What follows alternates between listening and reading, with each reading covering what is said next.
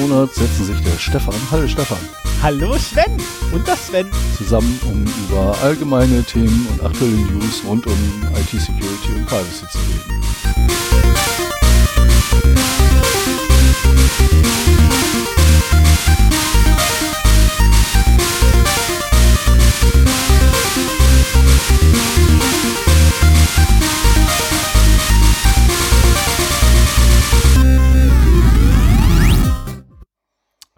Ja, das war's. Mensch, Stefan hat mir mal den Wunsch erfüllt, dass wir einfach mal ohne Vorweggelaber, von dem ich nichts weiß, mit der Musik starten. Ich hoffe, es hat funktioniert. Ich kann es ja nicht kontrollieren. Hallo Stefan. Hallo Sven, wenn du wüsstest, wenn du wüsstest. Ja, wir haben heute den 12.3. Und äh, Es wurde mal wieder Zeit. genau. Wir, wir haben am Wochenende festgestellt gehabt, oh, wir haben da ja irgendwie jetzt die Woche müssten wir und wir haben da irgendwie noch keinen Termin. Deswegen haben wir ganz schnell äh, und übereifrig den Montag, den 11.3. anvisiert und dann so eine Stunde später gesagt, äh, nie, der geht aus privaten Gründen nicht, wir nehmen den Dienstag, den 12.3. Ja. Wenn das nicht gegangen wäre, wäre es bei mir die Woche nicht mehr geklappt. Aber Bei mir wäre es auch hart geworden. nächste Woche höchstens bei mir aufnehmen können. Nächste Woche, Weil verdammt. ich äh, da frauenlos bin. Ich muss zwar auf meinen kleinen Sohn aufpassen, aber wenn der im Bett ist, hätten wir bei mir mal wieder aufnehmen können. Aber das, das wäre auch deutlich später geworden dann, ne? weil er muss ja erstmal pennen. Da hätte der Braune auch gleich seine große Liebe treffen können. Oh, nein, nein, nein, nein. Doch. Den hättest du zu Hause lassen können. Also das äh, wäre nicht gut gegangen. Da, Zwei, aber- zwei Hunde, die so intensiv miteinander spielen, was, was man so spielen nennt. aber, aber, das wäre doch, aber, aber das wäre, das wäre doch super gewesen. Der kleine, niedliche, knuffige. Sicher. So, äh, schöne Grüße an Ford. Ich habe noch nicht antworten können, aber ich gelobe Besserung. Äh, ich versuche eh schon den Lakritzkonsum zu reduzieren. Und, Ich nicht. Äh, ja, gut, das müsst ihr miteinander ausmachen. Und Hallo Ford. Äh, das andere Thema werde ich auch dann mal ein bisschen kürzer fassen. Genau. Und äh, fort, bevor ich das wieder vergesse, ähm, danke vielmals für den Hinweis. Äh, der erste hat es leider nicht in die Sendung geschafft. Ähm, aufgrund mangelnder, äh, naja, Kompetenz meinerseits ist es falsch, aber äh, chronischer Unlust, was sowas angeht. Ähm, und ich wollte, ich hatte keinen Bock auf die Diskussion mit Sven. Ähm, Ford hat mir noch eine, ähm, eine, eine, eine, eine Lücke geschickt gehabt, die bereits geschlossen wurde. Okay. Und ich hatte keine Lust mit dir dann zu diskutieren. Ja, Sicherheitslücken nehmen wir eigentlich nicht mehr mit rein als News und Ich habe welche drin diesmal. Ey, ich raste aus. Fort bleibt Ja, also- drin. Ähm, das mit den Sicherheitslücken ist so ein, so ein Punkt. Also es tauchen halt ständig irgendwo welche auf und über alle zu berichten macht relativ wenig Sinn. Auf der anderen Seite, äh, Sendung wenn man, wenn man äh, Sachen hat, wo ich finde, man kann irgendwie ein bisschen was daraus lernen oder so, dann äh, ist das vielleicht schon ganz praktisch. Oder sie werden aktiv ausgenutzt, so wie ich das heute äh, in einem Fall drin habe. Ich weiß nicht, oder habe ich sie wieder rausgeschmissen? Das werden wir in den News sehen. Genau, das werden wir dann sehen, wenn wir dann soweit sind. Ich habe eben noch mal spontan eine News rausgeschmissen, weil wir hier so viel wieder haben. Ja. Ähm, Aber das ist also, ich würde jetzt nicht prinzipiell sagen, Sicherheitslücken äh, nennen wir nicht, aber wenn äh, wir nennen halt nicht alle, weil das ist einfach zu viel. Genauso wie es auch ab und zu Datenverluste, äh, die ich mitbekomme, ich nicht in die Sendung nehme, weil es irgendwie zu uninteressant ist oder so. ich fand's fies, weil den einen, den ich mitgekriegt hatte, der für mich extrem interessant war, den hast du leider schon gehabt. Dann. Das war blöd. Ja, welcher war es denn? Kannst du, du ja machen. Nö, du machst das schon. Nö. Nee, du machst die Datenverluste immer so schön, das ist super. Na gut. Ja, Hausmeisterei ist damit auch äh, Genau, ich setze meine Marke und dann äh, geht das quasi schon über, da wir eh schon gerade bei den Datenverlusten am Reden waren, zu den Datenverlusten. Genau. Ja, ähm, was haben wir denn da? Wir haben äh, in meiner Liste erstmal eine News vom 7.3. diesen Jahres. Und zwar äh, auch etwas, worüber ich normalerweise nicht so berichte, wenn da irgendwie wieder was im Darknet aufgetaucht ist, was man kaufen kann. Ähm, diesmal fand ich es aber recht interessant. Und zwar hat eine russische Cybersecurity-Firma ähm, Hinweise bekommen, dass äh, Tausende von Bankdetails im Dark Web, steht ja auch welcher, nein, welcher Marketplace das ist, steht da nicht, ähm, zu kaufen sind. Und zwar betrifft das in erster Linie äh, Banken aus Pakistan. Und zwar sind da wohl knapp 70.000 Records äh, da drin, die dann eben äh, zum Kauf angeboten werden und halt in einer ausreichenden Datentiefe, so dass man halt äh, damit Geld abheben kann oder Überweisungen tätigen kann oder Dinge kaufen kann. Und äh, das finde ich halt schon bemerkenswert. Das sind ja nun durchaus äh, Informationen, die man nicht so gerne im Internet rumschwirren haben möchte von sich selber. Ähm, diese Daten waren wohl seit spät Januar, also zweite Januarhälfte im Web zum Verkauf angeboten. Und ich, ich habe mich immer gefragt, wie sind die da wohl rangekommen? Also ich kenne im Prinzip so zwei Wege, wie man vielleicht in größerem Stil solche Daten abfischen kann. Das eine ist halt, dass du Point-of-Sales-Terminals in irgendeiner Weise manipulierst. Da habe ich jetzt auch letzte Woche irgendwie bei irgendeiner Gelegenheit so, so ein Video gesehen äh, von einer Überwachungskamera, wo so ein Typ dann äh, in einem unbeobachteten, in einem vermeintlich unbeachteten Moment äh, das Kartenterminal in dem Laden abgestöpselt hat, sein eigenes angestöpselt hat und das halt äh, das Original in seiner Tasche hat verschwinden lassen. Das Video habe ich auch gesehen, aber ich weiß auch nicht mehr, wo ich es her habe. Ja, fällt mir gerade ein, als ich das hier erzähle und ich habe ja. keine Ahnung, woher das war aber dann ist das dir auch irgendwie untergekommen. Also entweder manipuliert ich guck mal schnell nach, ob ich dir das eventuell sogar geschickt habe. Nee, das glaube ich nicht. Du hast, wir haben, auch wir nicht, haben kaum gesprochen die letzten zwei Wochen, deswegen glaube ich es nicht. Naja, auf jeden Fall, äh, das ist halt eine beliebte Möglichkeit. Da kann man sich eigentlich auch nicht gegen schützen. Ne? Ich meine, da wird ein Gerät gegen ein genau gleich aussehendes Gerät, das im besten Fall noch eine andere Seriennummer hat, getauscht. Das fällt überhaupt nicht auf. Mhm. Und äh, die Daten, die da eingegeben werden, werden halt gelockt. Und äh, anschließend äh, kommt der Mensch halt nochmal in den Laden, zwei Wochen später oder einen Monat später oder ein Vierteljahr später, und tauscht die Dinger ab. wieder ab, ja. aus. Und niemand hat mitgekriegt, dass sie abgegriffen wurden. Dass der Ladenbesitzer weiß nichts davon, die Leute, die gutgläubig ihre Karten reingesteckt haben, wissen nichts davon. Und äh, man hat ein echtes Problem. Also man, man hat nichts Offensichtliches, wie man sich dagegen wehren kann. Nicht so richtig, ne. Und ich, ich weiß nicht genau, welche Informationen da abgegriffen werden. Also ähm, das Klonen der Karten funktioniert ja nur, wenn der Magnetstreifen benutzt wird, nicht wenn der Chip auf der Karte benutzt wird. Jetzt ist aber die Frage, ich vermute mal, dass trotzdem äh, man in dem Gerät selber, also die reine Bankverbindung, ich sagen, du brauchst ja gar nicht so viel. Du brauchst eigentlich nee, nur die Kartennummer, die, äh, die, die, die, die Checksumme letztendlich hinten drauf. Früher hat man interessant. im Müll von Restaurants ähm. gesucht, um irgendwelche Kreditkartenabrechnungen zu finden und genau. da diese Informationen zu bekommen.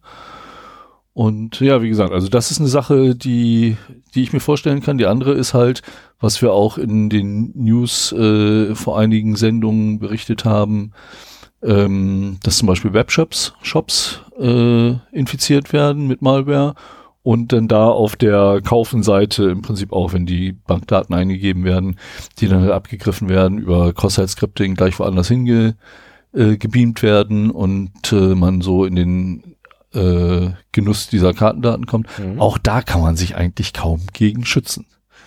Also was ich, ich bin jetzt kein so großer PayPal-Freund, aber das ist etwas, ähm, was ich äh, schon in solchen Fällen gerne nutze, weil alleine auch, weil mir die App meldet, hier, sie haben so zu viel an den und den äh, überwiesen, wenn da mal was kommt und ich habe gerade nichts überwiesen, äh, dann weiß ich, dass da auch was schiefgelaufen ist. Einige Banken bieten das allerdings auch an. Also ich habe auch eine American Express Karte, äh, wo ich einstellen kann, ab welchem Betrag ich eine Nachricht bekommen möchte.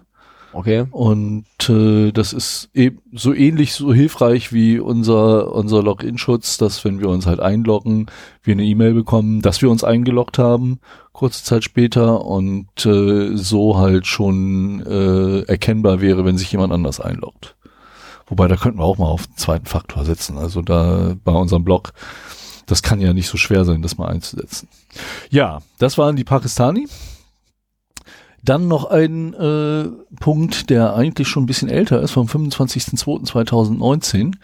Ähm, das hätte, glaube ich, noch in die letzte Sendung, wann hatten wir die, weißt du das? Die letzte? Ich glaube, kurz danach.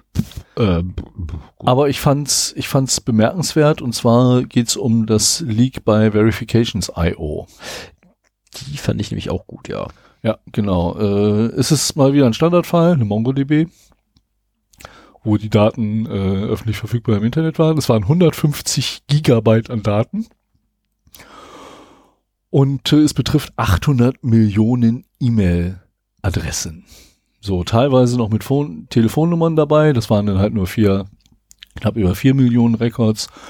Und äh, noch äh, Business Leads, das waren dann sechs Millionen Records. Ähm, aber äh, das ist auch so, so ein zweifelhafter Service, der irgendwie ähm, Verifikationen von E-Mails vornimmt, indem er da E-Mails hinschickt. Genau. Und wenn die ähm, zurückbouncen, dann weiß man, dass sie nicht mehr äh, Gültig gefragt werden. Ähm, ich kann mir eigentlich als Geschäftsmodell das eher so vorstellen, dass die äh, ja Spam-Listen äh, verifizieren. Das ist zumindest ein, eine schöne Nutzung des Servers. Ne? Ich meine, ich gehe davon aus, dass sie irgendwann einmal tatsächlich einen legitimen Nutzen hatten und dann irgendwann für Spammer halt missbraucht wurden. Ne? Und Spammer halt einfach Listen hingegeben haben mit E-Mail-Accounts und gesagt haben, hier, welche davon sind jetzt die gültigen?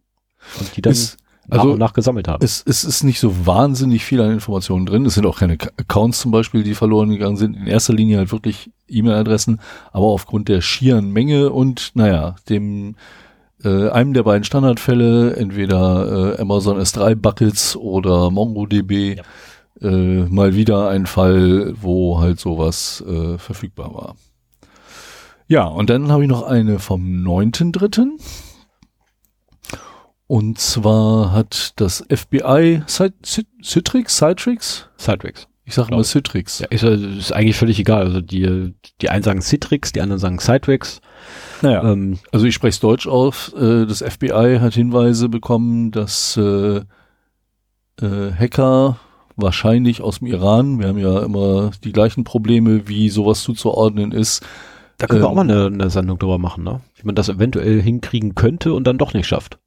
Ja, die Attribution. Genau.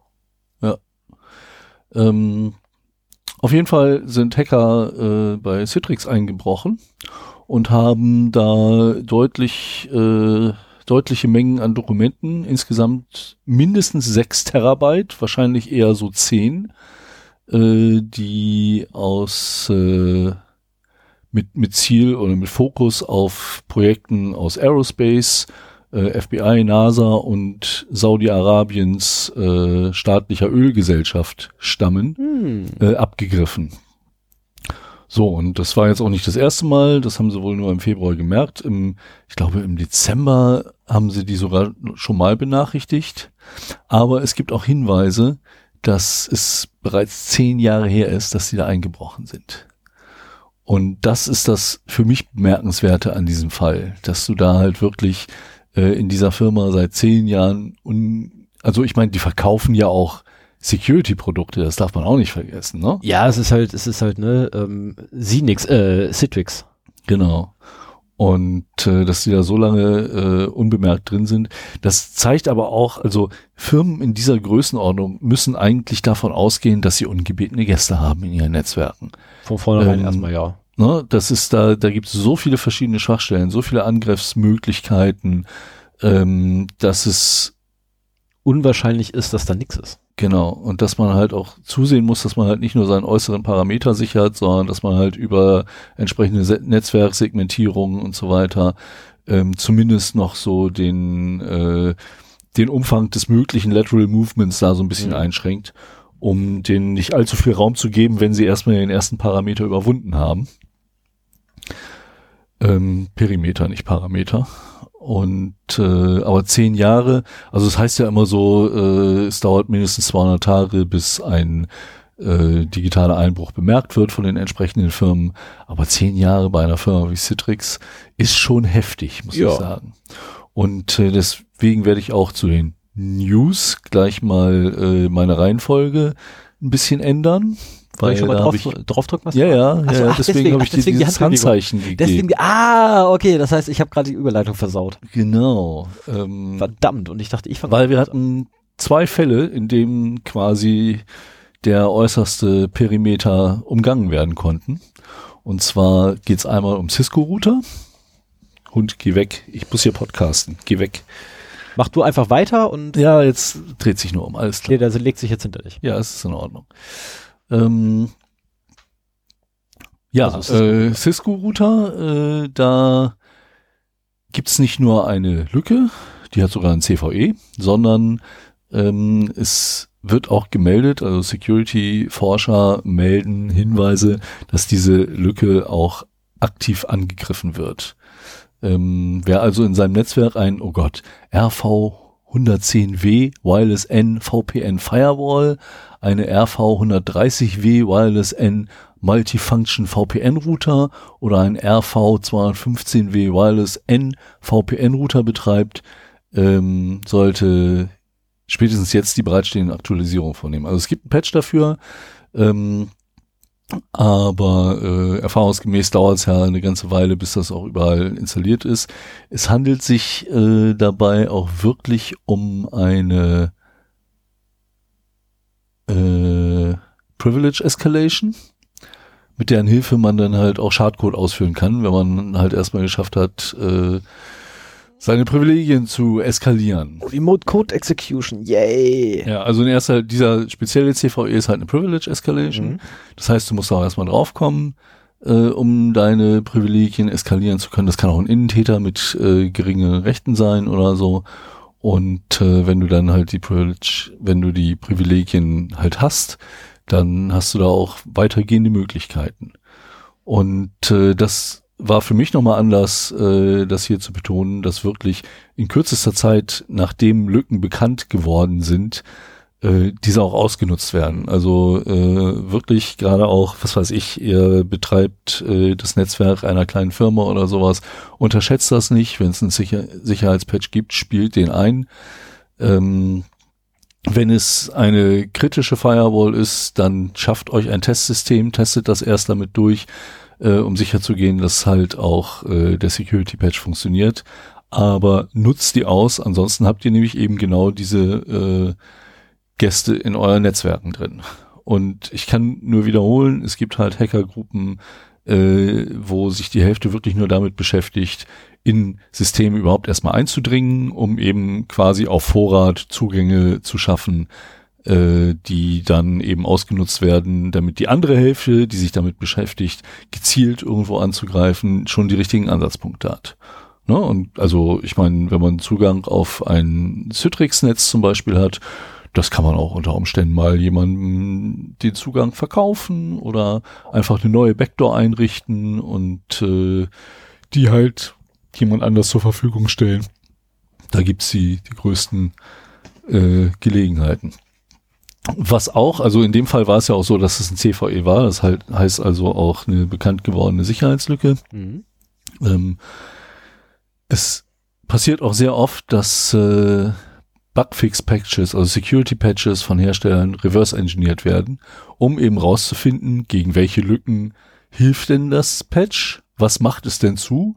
Ach das, ja schön, dann gehen wir da noch mal eben schnell rein, bevor wir ähm, Dann gehen wir noch mal kurz gucken, ob wir da noch was finden von. genau. Mhm. Und äh, ich habe ja schon so ein bisschen ähm, über Shodan erzählt in einer der letzten Folgen. Äh, oftmals kann man halt darüber auch relativ schnell sich eine Liste angreifbarer Systeme basteln, wo man dann halt mal eben schnell auf Vorrat äh, sich ein paar hundert, ein paar tausend, ein paar zehntausend Zugänge verschafft unter Ausnutzung äh, eines ja, vermeintlichen Zero Day, sprich einer Lücke, die noch nicht offiziell bekannt geworden ist, die aber schon gepatcht ist und äh, die halt dadurch, dass es einen Security Patch dafür gibt, überhaupt erstmal in den entsprechenden Kreisen bekannt geworden ist. So, das war die eine Sache, äh, wo quasi der äußerste Para Perimeter äh, übernommen werden kann. Und dann haben wir das Ganze nochmal in einem eher Consumer-Bereich. und zwar O2 Homebox Router ließen sich auch kapern. Und da ist es wirklich eine Schwachstelle der Kategorie Remote Code Execution für die O2 Homebox 6441. Hm. So, über diesen Fehler ließ sich der Router komplett übernehmen, wenn sein Besitzer eine vom Angreifer passend präparierte Webseite besucht. Das ist jetzt nicht schwer. Ja. Oder aber, also ähm, konkret war es halt ein Pufferüberlauf im Webfrontend dieses Routers. Jetzt ist es ja so, dass dieses Webfrontend, deswegen muss halt auch eine, eine Webseite besucht mhm. werden. Ne? Du brauchst halt von innen quasi einen Request auf eine böse Webseite, die dann in der Lage ist, von innen auf das Webinterface zuzugreifen, das anzugreifen und dann eben diese Lücke auszunutzen. Oh, böse, böse. Aber und standardmäßig ist das Webfrontend ja auch nicht sichtbar im Internet. Trotzdem bieten das viele äh, viele Router an, meine auch. meine auch, aber ich mach's nicht. Genau, und äh, das ist nämlich auch genau die Lehre, die ich dann draus ziehen wollte. Ähm, es, es mag ganz angenehm sein, seinen Router äh, aus dem Internet verwalten zu können. Aber es gibt schönere Methoden, zum Beispiel ein VPN, äh, auf das ich immer wieder gerne hinweise. Äh, eigentlich die einzig machbare Lösung, um sicher von außen in sein Netzwerk äh, zu kommen. Und äh, wie, wenn, wie in diesem Fall solche Lücken auftauchen, dann hat man halt einfach verloren. Äh, auch diese Homeboxen lassen sich garantiert über schon dran finden. Man hat noch den Vorteil, dass man meistens hinter einer dynamischen IP hängt, ähm, so dass die äh, IP-Adressen, die dann gelistet werden bei Shodan, nicht unbedingt stimmen, aber heutzutage kriegst du auch nicht mehr jeden Tag zwangsläufig bei einem Provider eine neue IP-Adresse. Also gerade auch nicht jeden Monat. Gerade im Bereich IPv6. Und insofern äh, ist das eine ganz, ganz, ganz schlechte Idee, seinen Router von außen das Webinterface zugänglich zu machen. Das geht in der Regel gut, aber wenn solche Lücken auftauchen und da ist kein Anbieter von vorgefeit, äh, dann kann es halt auch ganz schnell äh, in die falsche Richtung ausschlagen.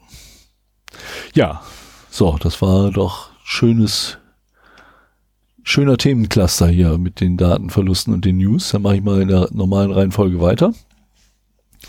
Es wird gewarnt vor eBay-Phishing. Und zwar wird das von eBay-Seiten ausgeliefert. Oh, jetzt wird spaßig. Ja, eigentlich eine ganz einfache Sache. Ähm, was mich aber im Jahre 2019 immer noch wundert. Die Artikelbeschreibungen von eBay-Auktionen sind iFrames. Oh. So, das heißt, ähm, das klingt jetzt fast wie hier der, der Fratzenbuch-Messenger, der ja auch iFrames hatte ohne Ende. Das weiß ich nicht. Auf jeden Fall heißt das, wenn du eine Auktion baust, äh, du, du hast ja auch HTML-Möglichkeiten mhm. äh, in der Artikelbeschreibung und so weiter. Das heißt, du kannst äh, eine Artikelbeschreibung bauen, die so aussieht wie eine Login-Seite von eBay. Und dann machst du Phishing.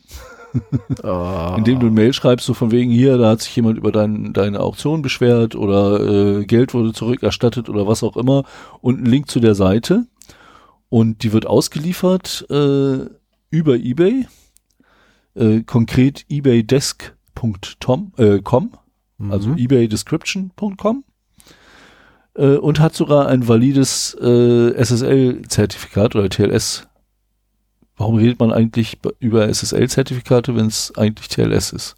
Ich habe noch nie was vom TLS-Zertifikat gehört. Na egal, so viel nur zwischendurch.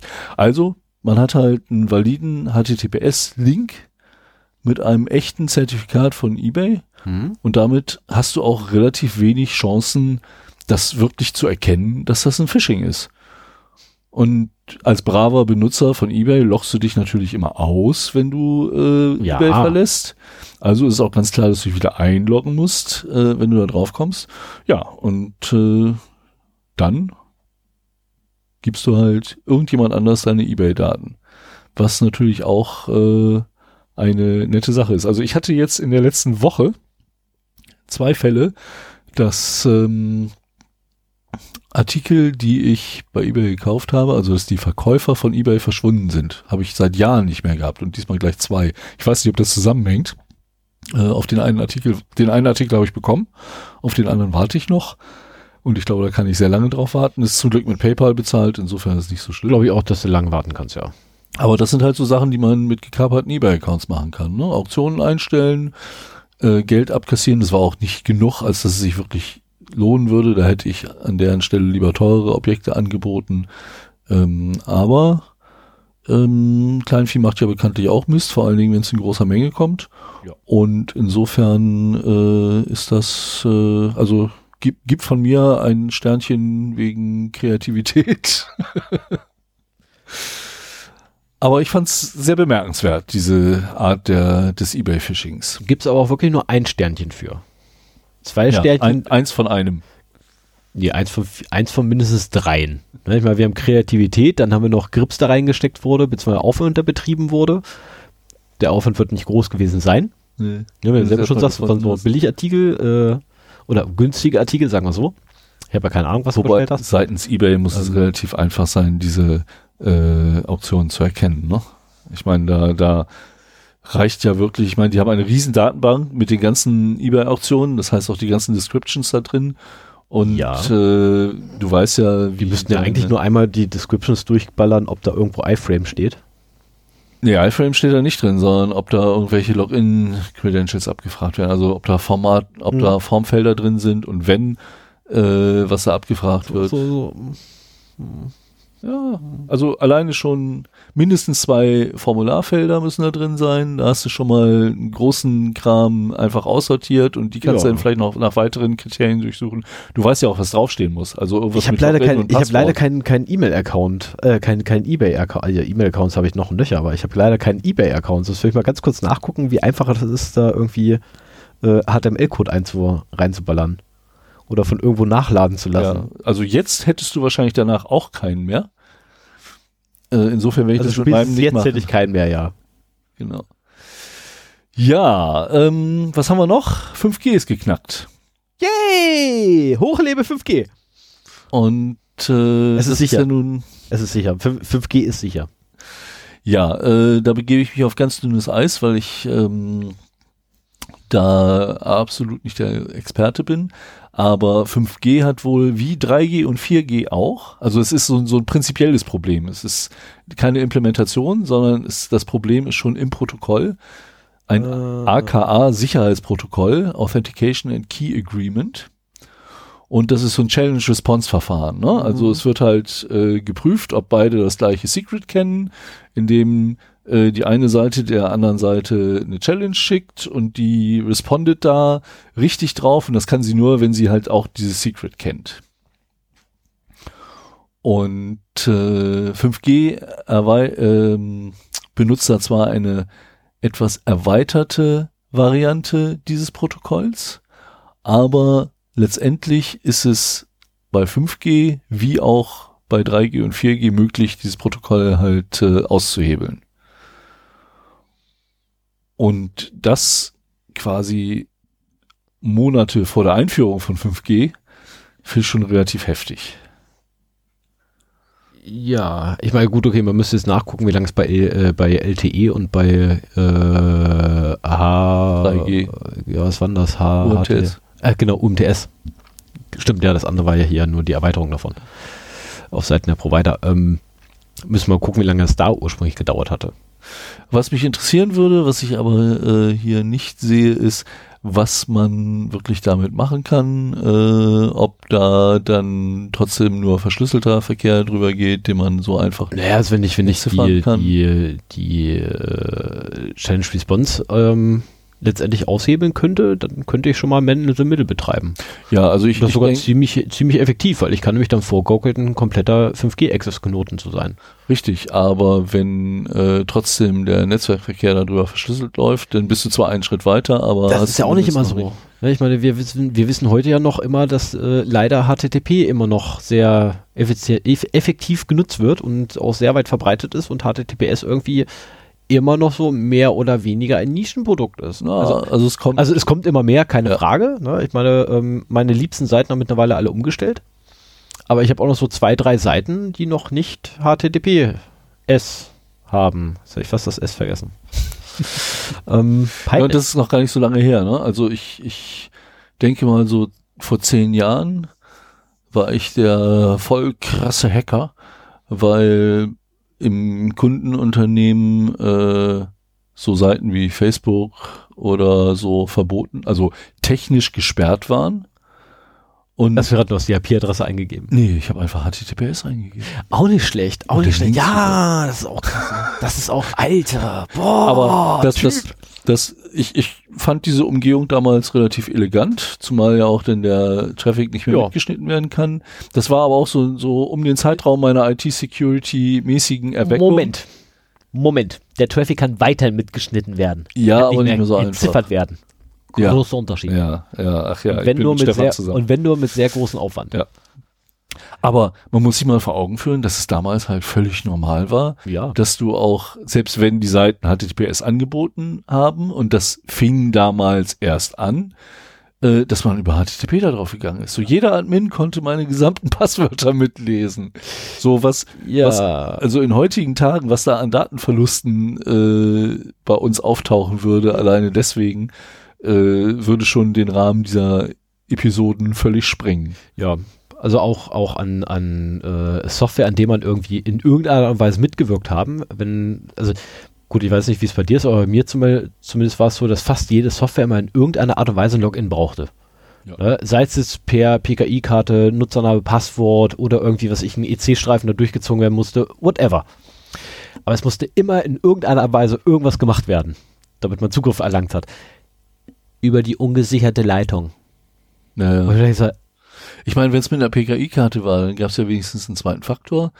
Dann hätte ein Angreifer noch vielleicht das ab, äh, ja ablocken können und sich selber einloggen. Genau das, ich krieg ja trotzdem Aber alles, weil ich brauche das, das. das ist ja nur ein das One-Time-Password. Also, ne, das ist so, so, mm,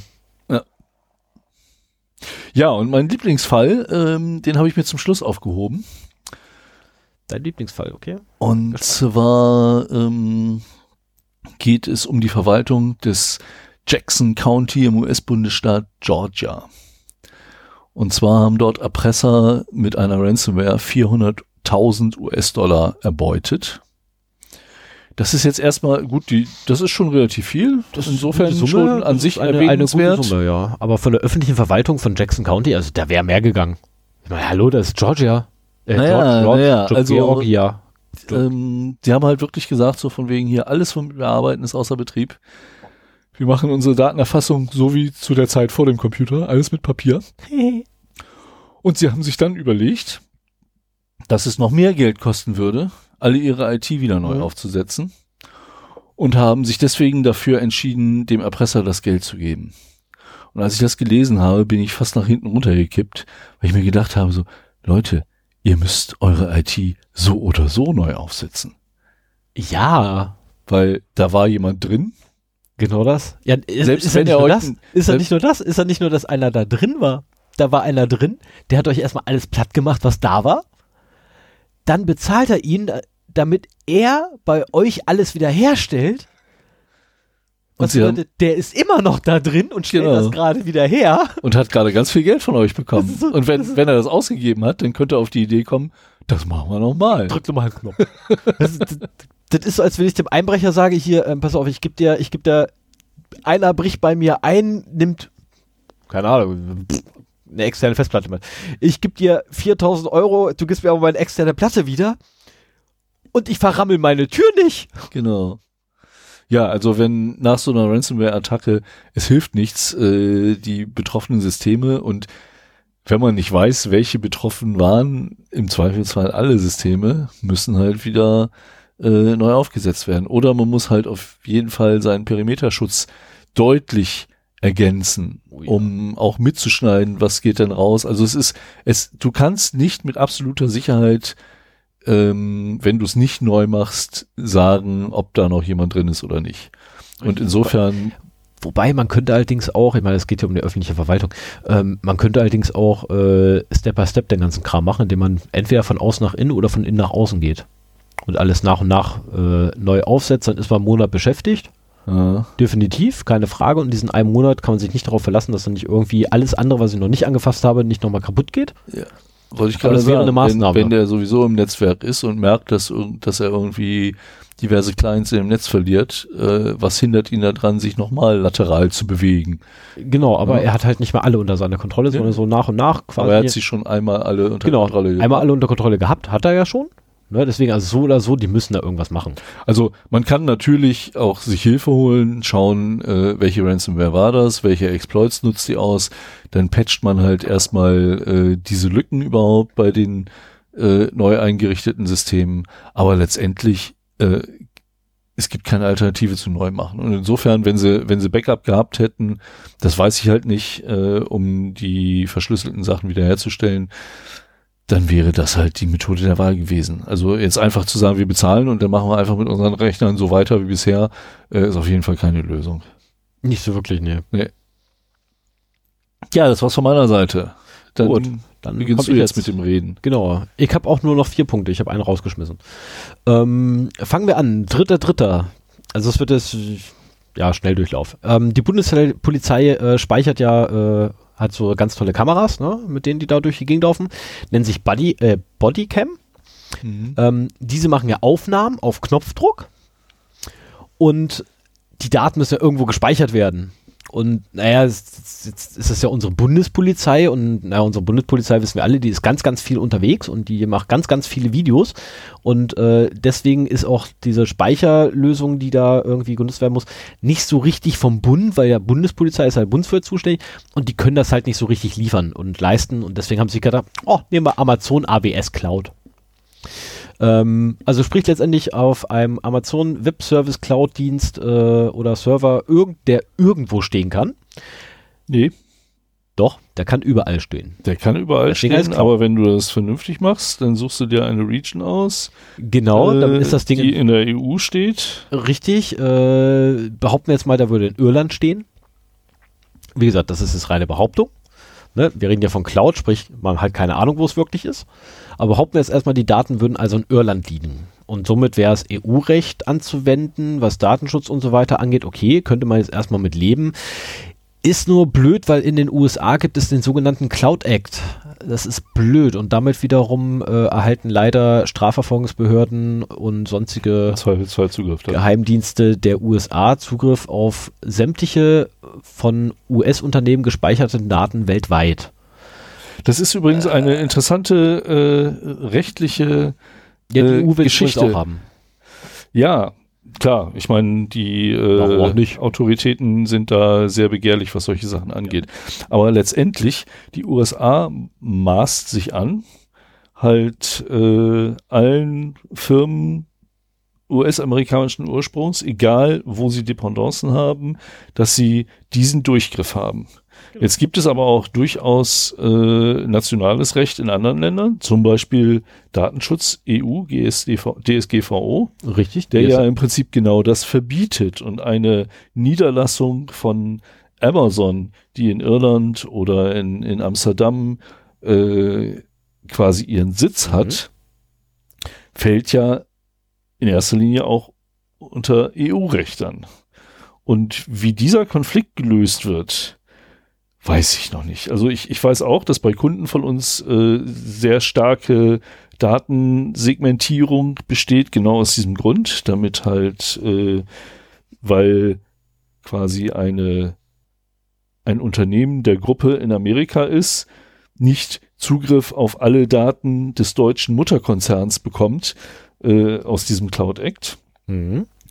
Ähm, aber ich kann mir nicht vorstellen, dass äh, das Ganze so einfach zu bewerkstelligen ist, weil da quasi die USA ähm, eine über ihre Nationalgrenzen hinausgehende Gesetzgebung macht. Ja, aber letztendlich, das machen sie auch mit, mit, mit hier der, der Huawei-Verantwortlichen, äh, Huawei, wie ich ja gelernt, gelernt habe. Ähm, Mhm. Oder Huawei, wie auch immer das ausgesprochen werden mag.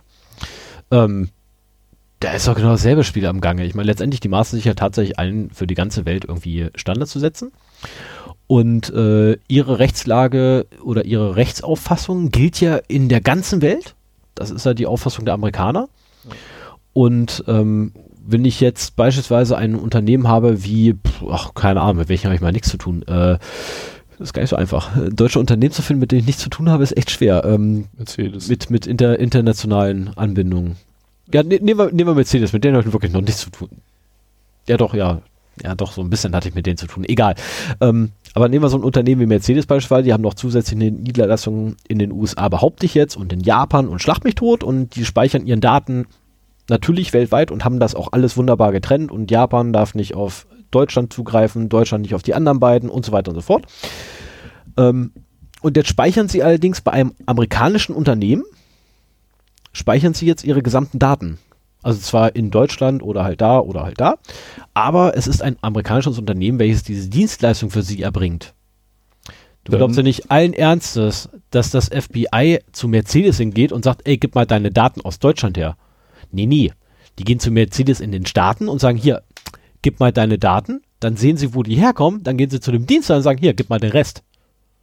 Weil So, solange, der, solange der in Amerika ist, okay. Nee, nee, alles. Also Und das Problem ist halt, die amerikanischen Ich- Firmen sind daran gebunden. Die müssen. Weil andernfalls sagen sie, ja, äh, die Frage ist halt nur, ob sie auch können. Wenn es äh, Daten sind, die nicht aus Amerika. Also ich meine, wir, wir Ja, gut, brauchen da das- nicht das hin und her zu reden. Nee, ich müssen ich wir weiß, auch nicht. Ähm, ich äh, weiß, dass da äh, bei Firmen auch mit amerikanischen Dependancen sehr große Ängste sind. ich habe eine Idee. aber ich jo, hätte das. Total, ja, genau, das, das wollte ich nämlich sagen. So, man bräuchte mal irgendwie äh, jemanden, der von internationalem Recht Ahnung hat, der diesen Knoten irgendwie auflösen kann und da mal eine Abschätzung geben kann. Ja.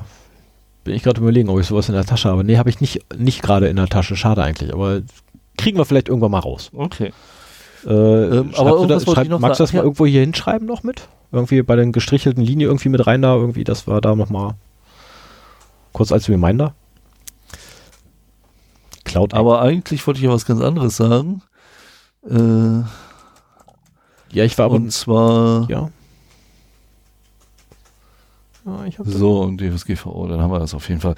Ähm, und zwar in der Lage der Nation haben sie den Fall auch beschrieben und da waren interessante Zahlen auch, wo halt gesagt wurde, so und so viel tausend Polizisten, ich weiß nicht mehr, wie viele das waren, ähm, mal 30 Sekunden Video, Mhm. das sind dann irgendwie 300 und noch was Terabyte an Daten.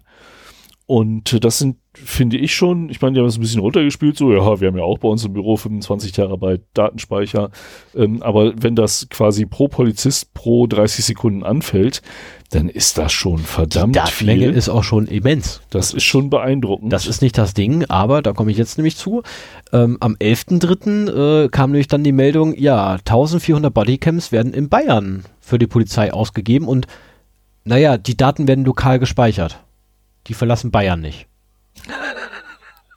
weil, weil sie in einer bayerischen AWS-Region äh, abgelegt Also werden. da, da, nee, nee, nee, nee, die sollen wohl angeblich lokal bei der Polizei dann, also in, in quasi ne, Daten-Datacenter von der Polizei dann wohl lagern. Ich meine, gut, der Datenschützer hat dann natürlich sehr stark im Denken, klar, weil jeder, der irgendwie vorbeiläuft, mit aufgenommen wird und eigentlich nichts mit zu tun hat. Ähm, aber das, das Problem aber ist generell ja, fand ich, also ich fand halt einfach nur die Kombination aus beiden Nachrichten sehr amüsant. das Ne, weil auf der einen Seite, wir, wir können das ja gar nicht leisten, sagt der Bund. Und Bayern sagt, ja, ihr nicht, wir schon. Haben dasselbe Problem, aber wir können's. Es, es gibt ja noch ein anderes Problem mit den Bodycams und zwar, dass sie ausschließlich dafür benutzt werden, äh, Übergriffe auf Polizisten zu dokumentieren. Genau, aber die andere Richtung eben nicht. Ne, weil die andere Richtung wird entweder gelöscht oder gar nicht erst aufgenommen. Ja, also die, sind wir, äh, sind so wir ehrlich, ähm, also mir kann, mir kann da auch kein Polizist dieser Welt irgendwie glaubhaft versichern, dass es keine Übergriffe von der Polizei auf, ich nenne sie jetzt mal Zivilbevölkerung gibt. Weil nein, auch solche Fälle gibt es. Oft genug belegt worden, keine Frage, die gibt es mit Sicherheit auch heute noch. Äh, bin ich mir ganz, ganz dolle sicher. Ähm, die Häufigkeit davon, die ist mit Sicherheit nicht mehr ganz so hoch, wie sie mal war. Keine Frage, weil klar, ich meine, ne, sind wir mal ehrlich, Arschlöcher kriegen einfach irgendwann den Arsch aufgerissen. Ähm, aber die gibt es halt immer noch. Es gibt halt immer noch Und- Deppen. und auch das wurde in der Lage der Nation erwähnt, äh, also die äh, Übergriffe von Polizisten sind ganz schwer rechtlich äh, zu verfolgen, weil es Richtig. halt sofort eine Gegenanklage gibt. Es gibt Also halt dann entsprechende Polizisten, die die Aussagen machen und so weiter. genau. Das, ich glaube, das Einzige, was da hilft, ähm, ich meine, wir leben heute im Handyzeitalter. Ähm, wenn, Genau. du, wenn du alleine einem oder mehreren Polizisten gegenüberstehst, die halt Probleme machen, äh, hast du relativ wenig Chancen. Wenn das aber am Rande einer Demonstration passiert oder sowas, kannst du nur hoffen, dass es genug Leute gibt um dich rum, die dann halt auch das Handy zücken und ihre eigene Bodycam haben. Also ähm, in, das, das versöhnt mich so ein bisschen wieder damit. Ja, also als Polizist hast du auch mit Übergriffen zu rechnen. Das ist, das ist Das echt bringt Beruf, Beruf mit. Berufsrisiko und ich kann mir, äh, ich habe volles Verständnis dafür, dass sie sich dagegen schützen wollen und das wird auch der häufigere Fall sein, keine Frage.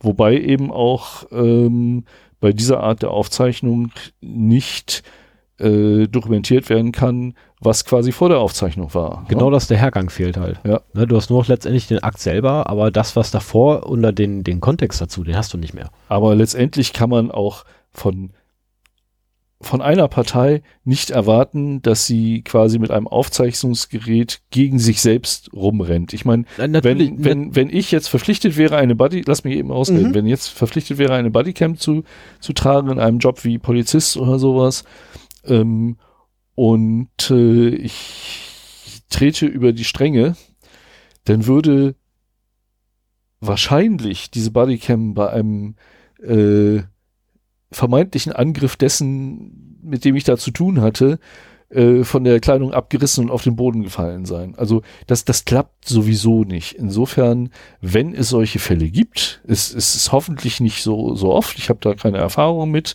ähm, ich weiß halt nur, ja, es gibt sie und meine Hoffnung ist, dass es ein relativ geringer Prozentsatz ist, dann muss auch hoffentlich die Partei der Gegenseite entsprechendes Videomaterial äh, liefern, um eben äh, hier dann Rechtsklarheit zu schaffen. Also und wir haben alle eine auf, also bei vielen Gelegenheiten, bei Demos nimmt man ja vielleicht auch das Handy nicht mit, um nicht in den Funkzellenabfrage zu kommen. vielleicht ist es geiles aber Mittel gegen, gibt es ein geiles Mittel gegen, nennt sich einfach Flugmodus. Ja, zum Beispiel. Funktioniert. Also in Flugmodus schalten, Ganz zur Demo trotzdem griffbereit halten und äh, im Zweifelsfall, ich muss mal eben einen Schluck trinken, im Zweifelsfall Ja. dann halt äh, offline erstmal das Video aufnehmen. Genau, und ähm, was ich gerade nur noch, nur noch reinschmeißen wollte, ist, ich meine ganz ehrlich, weil, wenn ich ange, äh, wenn ich vor, vor Gericht stehe, habe ich ein Zeugnisverweigerungsrecht. Also sprich, ich bin nicht verpflichtet, mich in irgendeiner Art und Weise selbst zu belasten. Dasselbe Recht gilt natürlich auch für den Menschen in der Uniform drin. Na, keine Frage. Ich meine, für die Uniform selber gilt es nicht, aber für den Menschen, der drin steckt, schon. Von daher kann ich das völlig nachvollziehen. Also, ich wäre ja auch schon blöd, also ganz ehrlich. äh, Na, das ist ähm, so, aber ähm, hätten wir natürlich ordentliche KI-Systeme, dann wäre das ja alles auch kein Problem. Aber naja, wie eine Studie rausgekriegt hat, äh, 50% aller Systeme schummeln. Aller Ähm, KI-Systeme. Genau. Was also- ist denn damit gemeint? Äh, und zwar hast du ja heutzutage so ganz toll ähm, das Schlagwort KI, künstliche Intelligenz. Du hast ja Artificial Intelligence, künstliche Intelligenz, äh, Deep Learning Algorithm und Schlag mich tot. Ja, wobei meistens ist KI nur Deep Learning. Ähm, ja, wie gesagt, das sind jetzt nur Schlagwörter, ne, gerade. Mhm. Ähm, ne, also einmal Bullshit-Bingo, äh, würde man sofort gewinnen. Und da haben sich welche hingesetzt und haben das einfach mal nachgeguckt. Verdammt, ich habe vergessen, wo die hier noch mehr herkamen. Äh, und ähm, haben mal nachgeguckt gehabt, wie die Dinger denn so drauf sind. Und naja, äh, ähm, die TU Berlin ähm, hat am Montag halt in der Enquete-Kommission, en, en, Enquete. En- Enquete. Äh, nein. auch, on Enquete. Genau. Enquete. Ja, keine keine Ahnung, wie das. Ding, also ausgesprochen wird. Ja, irgend so eine französische Kommission. ähm, Künstliche Intelligenz heißt die auch noch, des Bundestags. Ähm, für eine stärkere, äh, äh, für eine viel stärkere Analyse der gängigen Systeme ähm, gefordert, äh, plädiert und gefordert, weil nämlich er rausgekriegt hat, dass 50 Prozent äh, aller Modelle, die aktuell äh, existieren, ähm, naja, eher so die clever Handstrategie fahren. Ähm, also sprich, ich antworte eher, also meine Antwort ist abhängig vom Verhalten meines Gegenübers. Ähm, beispielsweise rauskriegt bei der, bei der berühmten Bilderkennung äh, eine Katze, äh, nee, Quatsch, nein, äh, ein, ein, ein Gewässer wurde nicht deswegen erkannt, weil irgendwie, ey, das ist ein Gewässer, sondern nein, da ist halt mehr Wasser als Land. Äh, oder sobald auch nur eine Schiene irgendwie drauf war, das ist eine Bahnstrecke, die da zu sehen ist. Ähm, und ein Zug war, ein Zug war immer da. Äh, Aber wenn da eine Schiene ist, dann ist das doch eine Bahnstrecke, oder? ja, aber der Zug ist nicht da. Es ist halt so, Eine nee. Bahnstrecke ist auch Äh, eine Bahnstrecke ohne Zug. Oder aus den, ähm, aus den Metadaten des Bildes wurden irgendwelche Rückschlüsse gezogen, die halt auch äh, nichts teilweise mit dem Bild zu tun hatten. Ähm, also gab es halt sehr viel. Äh, die, ver- äh, die Ergebnisse wurden in Nature Communications veröffentlicht. Ähm, ich habe nicht das äh, Paper selber verlinkt, sondern ich habe den Artikel bei Heise verlinkt. Weil das Paper selber, äh, muss ich ganz ehrlich gestehen, ich bin da viel zu früh ausgestiegen. Ähm, aber letztendlich, äh, die ganzen Systeme agieren halt wirklich nach dem, äh, wie, wie nannte sich das? Schlaue Gustav? Nee, äh, verflucht. Wie hieß denn das verdammte Pferd? Äh, wie hieß denn das Pferd, verdammt? Welches Pferd Hans. denn? Äh, wie der schlaue Hans. Ich glaube, Hans hieß das Pferd. Der Und zwar, schlaue ja, Hans. es gab mal ein Pferd, das rechnen konnte. Es gab ein Pferd, das rechnen konnte. Das ist unfassbar, oder? Also du hast ihm eine Rechenaufgabe, eine Addition gegeben und er konnte diese Addition lösen. Ja, das macht doch jeder Das hat er abhängig allerdings äh, von seinem Gegenüber gemacht. Also je nachdem halt, wie du reagiert hast, hat er gesagt, das ist die Antwort oder nicht. Ne? Weil er ist dann einfach durchgelaufen, hat einfach nur dich beobachtet und ah, das ist die Antwort. Ähm, also ähnlich quasi, äh, wie ich das bei kleinen Kindern mache, um rauszukriegen, was zum Teufel die eigentlich haben wollen. Ne? So, ah, jetzt, jetzt grinst sie am meisten, das will sie haben. Mhm. Ähm, so, aber ne, künstliche Intelligenz, okay, abgehakt, können wir vergessen. Aber worauf wir jetzt noch zählen können, ist ähm, Reverse, en Reverse Engineering. Darauf können wir noch zählen, weil die NSA hilft uns da. Ich habe heute geile Überleitung, oder? die NSA hilft uns mit dem Tool, ja, da haben wir, da habe ich vorhin schon gefrotzelt. Ich habe keine Ahnung, wie man das ausspricht. Also großes G und dann dahinter klein Hydra. Ich habe keine Ahnung, wie es, wie es ausgesprochen werden soll. Ähm, das haben sie als quelloffene Software äh, rausgebracht. Mhm. Ist der Quellcode ist auf GitHub verfügbar, habe ich vorhin gesehen. Also mit Absicht. Mit Absicht. Das ist mit voller Absicht. Ähm, sie möchten das ganz gerne unterstützen. Äh, aber es wurde auch bereits eine, ähm, eine Backdoor gefunden. Also keine, keine Backdoor, sondern eine Backdoor. Mhm. Weil, wenn man nämlich diese Software im Urzustand nimmt und in dem Debug-Modus ausführt, dann ist, wird sofort ein Port aufgemacht am lokalen Rechner und dann nimmt die Software auf diesem Port Befehle entgegen und führt diese aus. Ähm, macht sie aber nur im, Back- im, im Debug-Modus. Mhm. Ähm, da gibt es einen ganz einfachen Fix für, äh, man sucht sich halt die entsprechende Stelle im Quellcode und gibt da anstatt dem Stern, der da steht, einfach 127.001 ein. Die Tür ist zu. Aber ich fand es trotzdem mal erwähnenswert. Ähm, und auch wenn ich den Link, äh, beziehungsweise ist verkehrt, die Nachricht selber habe ich vorher gefunden. Und äh, Ford wiederum war so nett, mir den Link direkt zur Software zu schicken. Ah, okay. An dieser Stelle nochmal danke Ford, weil die Arbeit habe ich mir nicht gemacht gehabt. Und das ist eine quelloffene Software fürs Reverse Engineering von Genau. Richtig. was? Windows-Applikationen? Genau. Oder? Die kann, äh, ist äh, Java-based, weshalb ich sie noch nicht ausprobieren konnte. Weil, naja, ist halt Java-Laufzeitumgebung wird halt vorausgesetzt und da habe ich sehr große äh, Probleme mit, ähm, das irgendwie bei mir im privaten Bereich zu machen. Wobei dann Ford auch sagte, ja, Virtualisierung ist doch hier das neue Ja. Wort. Wo ich denke so, nee, Cloud. Cloud-based Virtual, Cloud-based Virtualized äh, Environment ist das, glaube ich, das neueste Schlagwort. ja, aber für dich Ähm, wäre das dann ja eine Anwendungsmöglichkeit, dass du dir halt Ja, einen, Clou- äh, einen Eine virtuellen Server dann. Ja, ich, hab, schaffst. äh, ich, werd, ich hatte eigentlich vor, das da morgen mal im Büro mir in aller Ruhe anzugucken. Das ist nämlich genau das, äh, wovor immer gewarnt wird. So die Leute kriegen irgendwas, was sie vielleicht nicht ganz koscher finden, trauen sich nicht, das zu Hause auszuführen, nehmen das mit ins Büro und führen das da aus, weil da ist ja sicher. nee, nee, da habe ich die VM. Ah ja, okay. Da habe ich einen dedizierten Rechner, der nicht am Firmennetzwerk hängt, der noch dazu mein persönliches Eigentum ist und der wiederum kann die VM starten. Ah, also ja. Auf dem läuft, auf dem läuft, läuft das halt tatsächlich einfach nur eine VM. Da startet ein Grund-Unix-System, dann startet eine VM und in der VM läuft dann ein DOS. Ähm, und da werde ich einfach mal das Ding ausprobieren. Ah ja, Also bin VM ich aufsetzen gespannt. und mal laufen lassen. Ist übrigens der, der, der kleine Rechner, den du mir da irgendwann mal geschenkt hast, der ist jetzt im Büro und äh, da. Ach. Ja, das habe ich jetzt mit dem gemacht. Ah ja, der ist übrigens von Läuft äh, super. Dem, mit dem ich morgen zur SEC-IT fahre. Ja, kannst mal fragen, ob er noch welche hat. Ich hätte da noch Anwendungsgebiete. Äh, hätte ich das gewusst, ich hätte dir einen Ja, Container ich weiß, ich können. weiß, aber das wusste ich ja damals nicht. So, ähm, damit jetzt auch jeder weiß, wovon wir reden. Wir reden hier vom äh, Fujitsu Siemens. Doch ja, das war noch Fujitsu Siemens. Ähm, Futuro 550S. Ein kleiner Thin Thin-Client, auf dem anscheinend Linux gut läuft. Ja, also ich kann nicht klagen. Also ich habe da ein, ein Debian drauf. Ähm, nachdem ich die äh, CF-Karte, die Und du, du lässt auf diesem kleinen Thin-Client ein Debian laufen, auf dem dann in einer Virtual Machine DOS. DOS läuft. Genau. Hast du auch schon mal Windows installiert in der virtuellen Maschine? Ja, ich habe noch eine zweite, nee, ich habe nicht in der virtuellen Maschine, sondern ich habe eine zweite CF-Karte, wo ein XP drauf ist. Ah ja.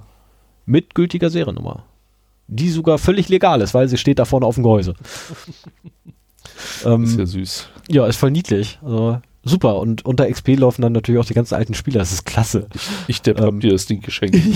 War mein einziger. Warum habe ich damals nicht gesagt, gib mir einfach alle? Möchtest du eine haben? Nein, jetzt nicht Okay. mehr. Weil ich wüsste, Ich wo bin- du eine günstig Ich herkriegst. bin momentan auf der Suche nach was Größerem. Vielleicht kann ich da ja auch mal so ein bisschen die Follower-Power nutzen, bevor wir hier auf dein Thema kommen. Ähm, ich, hätte, gerne mal was trinken. ich hätte gern ein Homelab. Ich hätte gerne einen Rechner, der bei mir zu Hause steht, der über ordentlich RAM verfügt.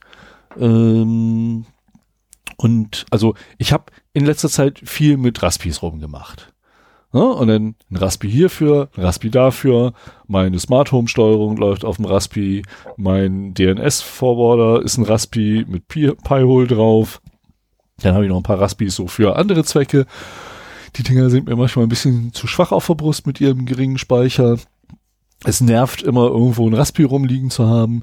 Ich hätte gerne an einer Stelle in meinem Haus einen Rechner, auf dem ich unkompliziert äh, virtuelle Maschinen starten kann, auf denen ich dann irgendwas deployen kann und die ich dann entweder durchlaufen lasse, also als nächste Projekt wäre ein IO-Broker für mein Smart Home, ähm, der dann halt immer läuft, aber auch mal so, ach, heute brauche ich mal eine Kali-Maschine, dann starte ich halt die virtuelle Maschine mit Kali Linux und mache da, was ich machen will und mache sie dann wieder aus, habe dann vielleicht so ein paar, drei, vier Maschinen, die irgendwelche Aufgaben in, mein, in meinem Netz äh, machen, die ich immer brauche. Was weiß ich, ein Vulnerability Scanner, der einmal die Woche hochfährt und das ganze Netz scannt. Ne, solche Sachen hätte ich gerne und einfach mal was zum Ausprobieren. Und Ich hätte da eine Lösung im Keller liegen für. Ernsthaft? Ernsthaft. Also ich hätte da tatsächlich eine Lösung im Keller liegen für. Okay, dann reden wir danach mal. Nö, das können wir jetzt auch gleich machen, das geht schnell. Ähm, ich habe da noch so eine Höheneinheit großen Server unten im Keller liegen. Müsstest du quasi nur zwei Festplatten kaufen für. Kannst du mitnehmen. Echt? Ja, ich habe vier Stück davon. Ja, ich habe mich immer gefragt, was du damit machen willst. Ich habe vier Stück davon und habe dann irgendwann letztens rausgekriegt gehabt, ich brauche eigentlich nur zwei. Das ist ein 19 Zoll Rack-Ding, ne? Äh, richtig. Ja gut, dann Kannst müsste ich halt, ja, würde ich machen. Das ist ist das da Ding. Speicher drin? Äh, da ist Speicher drin und notfalls kann man noch nachrüsten. Also laut äh, Datenblatt bis zu 64 GB passen rein. Ja, das, ich wollte erstmal mit 32 anfangen. Ja, und eine zweite GP, äh, CPU passt, dann gibt noch. sich freuen. Ja, die Dinger sind laut. Also das sage ich gleich, Mm. das sind kleine Turbinen. Ah, das ist doof. Gibt's aber auch schon Lösungen für. Ja? Na Ja, aber das Also machen wir dann wirklich über- hinterher über die- weil, äh, Über die Details reden wir dann halt mal hinterher. genau, ähm, Ähm, ich habe nur kurz noch, ansonsten- äh, genau, kurz Um, auf, um das noch eben zu Ende zu bringen. ganz, ganz kurz noch der Aufruf. Ich habe da noch einen zweiten abzugeben. Den So, nehme ich, auch- den nehme ich dann auch. Jetzt darfst du. Ähm, ja, ich, ich hatte mich halt gefragt, so, äh, was braucht man dafür? Braucht man da irgendwelche Managementkarten für oder reicht da ein stinknormaler Rechner für, auf dem man halt äh, Proxmox installiert, zum Beispiel als Virtualisierungshost? Äh, Host? ähm, Gibt es irgendwelche Geheimtipps, welche Rechner für den Heimgebrauch äh, vielleicht aus äh, Ex-Industriegeschichten günstig zu haben sind. Es muss auch nicht unbedingt 19 Zoll sein. Ich habe nichts mit 19 Zoll zu Hause. Ähm, also wenn da irgendwie jemand Ideen hat oder einen Tipp für mich hat, äh, gerne per E-Mail an Feedback, nee, an sven at 0x0d.de Aber auch gerne an Feedback, weil ich bin da auch immer wieder hinterher, hinter so einem Blödsinn. oder äh, auch gerne einen Kommentar auf 0x0d.de. Ähm, das wird mir echt weiterhelfen. Ich brauche da mal so einen Startpunkt, äh, wie ich damit anfange. Es gibt so viele kleine Projekte, Die habe ich bisher immer über verschiedene, ich habe so ein Täschchen mit SD-Karten, weißt du, dann kannst du die eine rausziehen, in Raspi reinfrickeln. Ja, Der hat ja jetzt noch nicht mal mehr zum Rausnehmen diesen Federmechanismus, so dass du Nee, den immer dann, einfach ziehen. ja, aber wenn du den im Gehäuse hast, dann brauchst du erstmal eine Pinzette zum Ziehen. Oder eine kleine, ähm, eine kleine Zange. Ja, brauchst du mir nicht sagen. Ja, total nervig. Und insofern so, das ist einfach, dieses Klein-Klein geht mir auf den Sack. Ich will einen vernünftigen Rechner, äh, der in der Lage ist, ein paar VMs parallel zu hosten, auch im Dauerbetrieb, nicht so viel kostet, nicht so laut ist, nicht, also richtig viel Leistung für wenig Strom und wenig Geräusch und wenig Abwärme.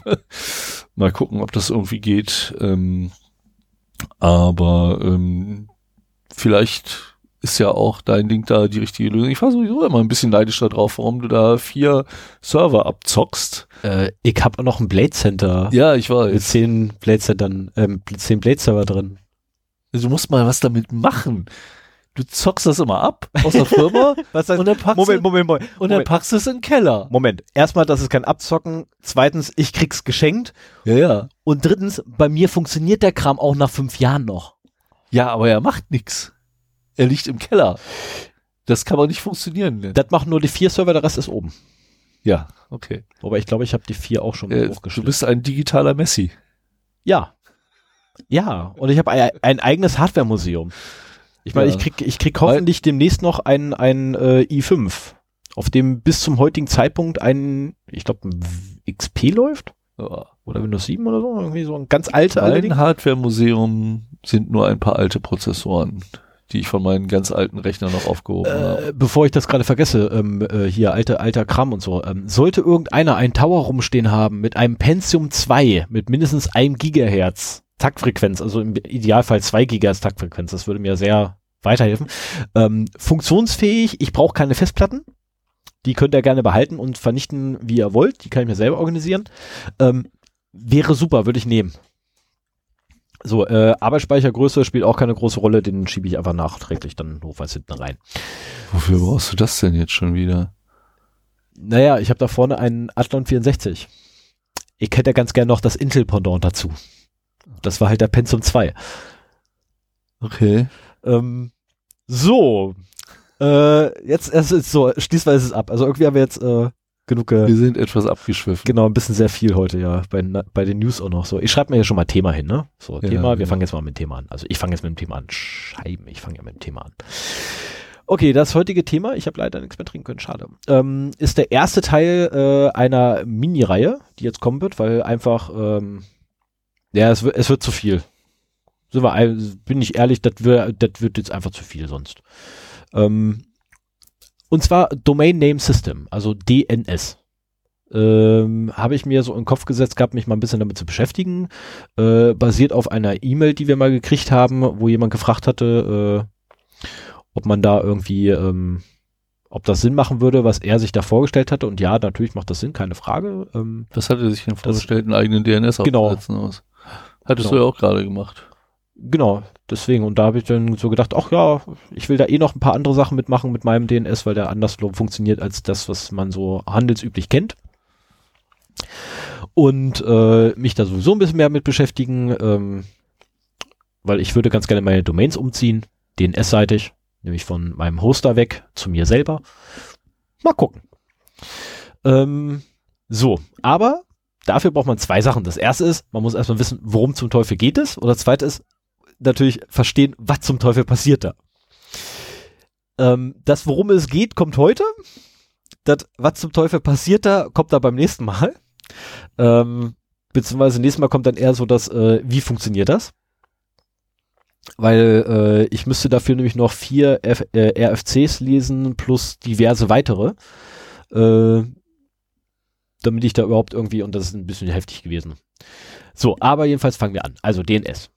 Wo kommt denn das her? ARPANET, das berühmte ARPANET. Die Unis in Amerika haben sich Anfang der 70er Jahre zusammengeschlossen zum ARPANET. Ja, das kann sein. Äh, kurze Zeit davor war noch, ähm, also bevor es das ARPANET gab, gab es bereits äh, den Vorläufer des Internets in Japan, aber das ist ähm, Mythen und Legenden ranken sich eh um die Entstehung des Internets, wer jetzt wirklich der erste war.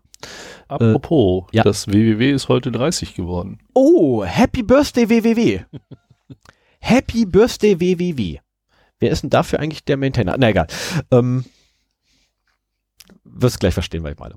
Äh, jedenfalls, ähm, also das ARPANET und angefangen hat das Ganze damit, damit ähm, die ersten Netzwerke, die es so gab an Universitäten, hatten halt so 255 Clients.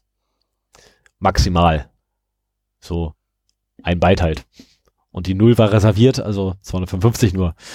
Ähm, das ist aber blöd, wenn du dir Zahlen merken musst. Also wenn du irgendwie dir merken musst, so, ja, der Rechner, an dem ich hier sitze, äh, ist die 13 und ich verbinde mich jetzt mit der 34, das kriege ich noch hin. Mein Kollege hat allerdings die 62 und da drüben ist die 2, was war nochmal die 250? Ja, genau, 250 ist der Drucker und äh, verdammt, wie war nochmal die Nummer von meinem Storage? Ah, verdammt, hab's vergessen. Ähm, also hat man sich gedacht, okay, wäre vielleicht echt geil. Ähm, also eigentlich war das äh, so eine so eine Truppe vom Stanford Research Institute Heute halt heißt das Stanford Research Institute International. Ähm, äh, die hatten sich überlegt gehabt, das wäre eigentlich ganz cool, wenn wir so Namen haben, so ne? Namen, Buchstaben und die werden dann einfach in die Zahlen übersetzt. Wäre ja toll. Äh, nannte sich dann damals ähm, Host, Hosts TST. TXT. Äh, TXT. TXT. So heißt es heute immer noch. Genau, und so heißt es heute noch. Auf jedem Unix-System gibt es diese nette Datei. Nee, auf Doch. Unix heißt es nur Hosts, oder? Nee, immer noch. Es ist weiterhin die Host.txt, beziehungsweise bei Linux dann die Host, äh, äh, die Host-Datei. Ähm, du kannst sie allerdings auch als TXT tatsächlich hinpacken und der frisst Echt? die weiterhin, ja. Okay. Das ist ein Eintrag in der Config, dass du ihm einfach nur sagst, wo sie liegt. Mehr nicht. Das ist so, hm. ich habe meine jetzt nicht umbenannt. Meiner ist weiterhin Host, ähm, wobei ich noch eine zweite liegen habe, die äh, MyHost heißt ähm, und die wird auch mit eingelesen bei mir. Äh? Lüften? Erzähl weiter. Es ist, Sven hält gerade den, den, den rechten Ohr. Erzähl ich dir hinterher. Ne? Mach, mach einfach Weg. weiter, lass dich nicht Ja. von mir. Was? Sven macht Grimassen, der will mich schon wieder verarschen hier. ähm, so, jedenfalls leicht aus dem Konzept zu Also das ganze ja, Ding Herren. begann letztendlich als eine einzige Textdatei. Ähm, und irgendwann wuchs das halt äh, sehr stark an und wurde dann zu etwas anderem. Aber zuvor gab es ja noch die Ele Oh, Wie lange wurde die Textdatei denn noch benutzt? komme ich ja noch. Ähm, das ist äh, äh, Anfang der 80er. Ähm, 72 äh, hat nämlich die Dame Elizabeth Fe Feinlehr, Feinlehr, oh, Feinlehr?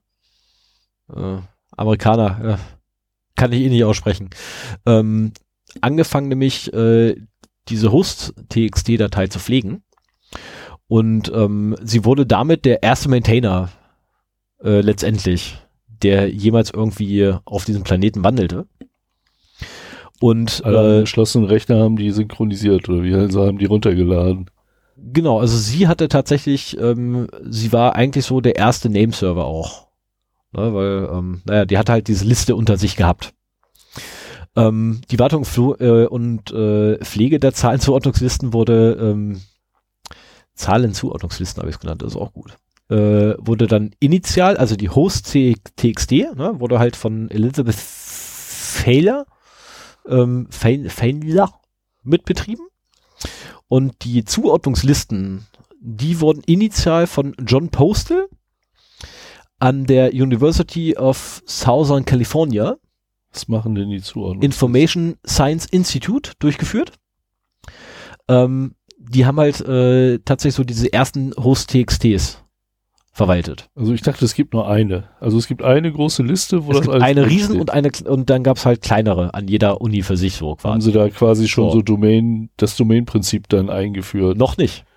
Noch Okay. nicht. Die hatten einfach nur ihre eigene Host-TXT und ähm, arbeiteten allerdings sehr eng mit äh, den Jungs aus Stanford zusammen, mit halt der Eli Elizabeth. Elizabeth. Achso, das, was du Ähm, erzählt hast mit den 255 oder Genau. so, das, das eigene kleine Netz, das hat jeder 200 für sich gepflegt. Genau.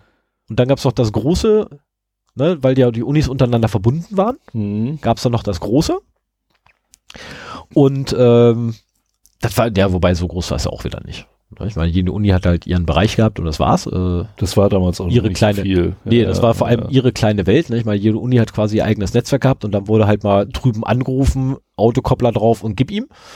Ähm, das war jetzt noch nicht viel. Ähm, jedenfalls er und sein, eng, äh, sein Team arbeiteten halt wirklich eng mit der Elizabeth zusammen. Und die Adressen wurden allerdings zu diesem Zeitpunkt noch, naja, manuell zugewiesen. Und manuell gepflegt. Ähm, und zwar in dem, oh, jetzt muss ich wieder, ja, jetzt muss ich wieder Gab, nachgucken. Gab es da schon IP-Adressen? Im Stanford Research Institute Network Information Center wurde das manuell alles gepflegt.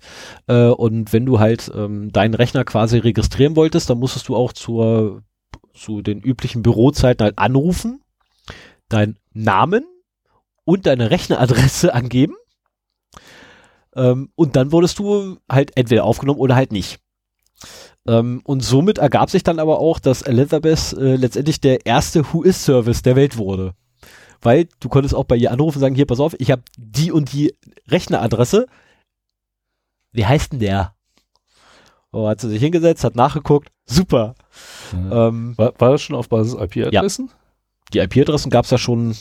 Oh Gott, wie alt war, war, IP wieder? Oh, verflucht, das ist auch uralt, das Protokoll. Äh, Scheiben.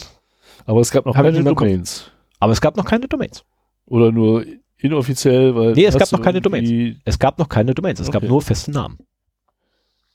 Jeder Rechner hatte einen komplett eigenständigen Namen.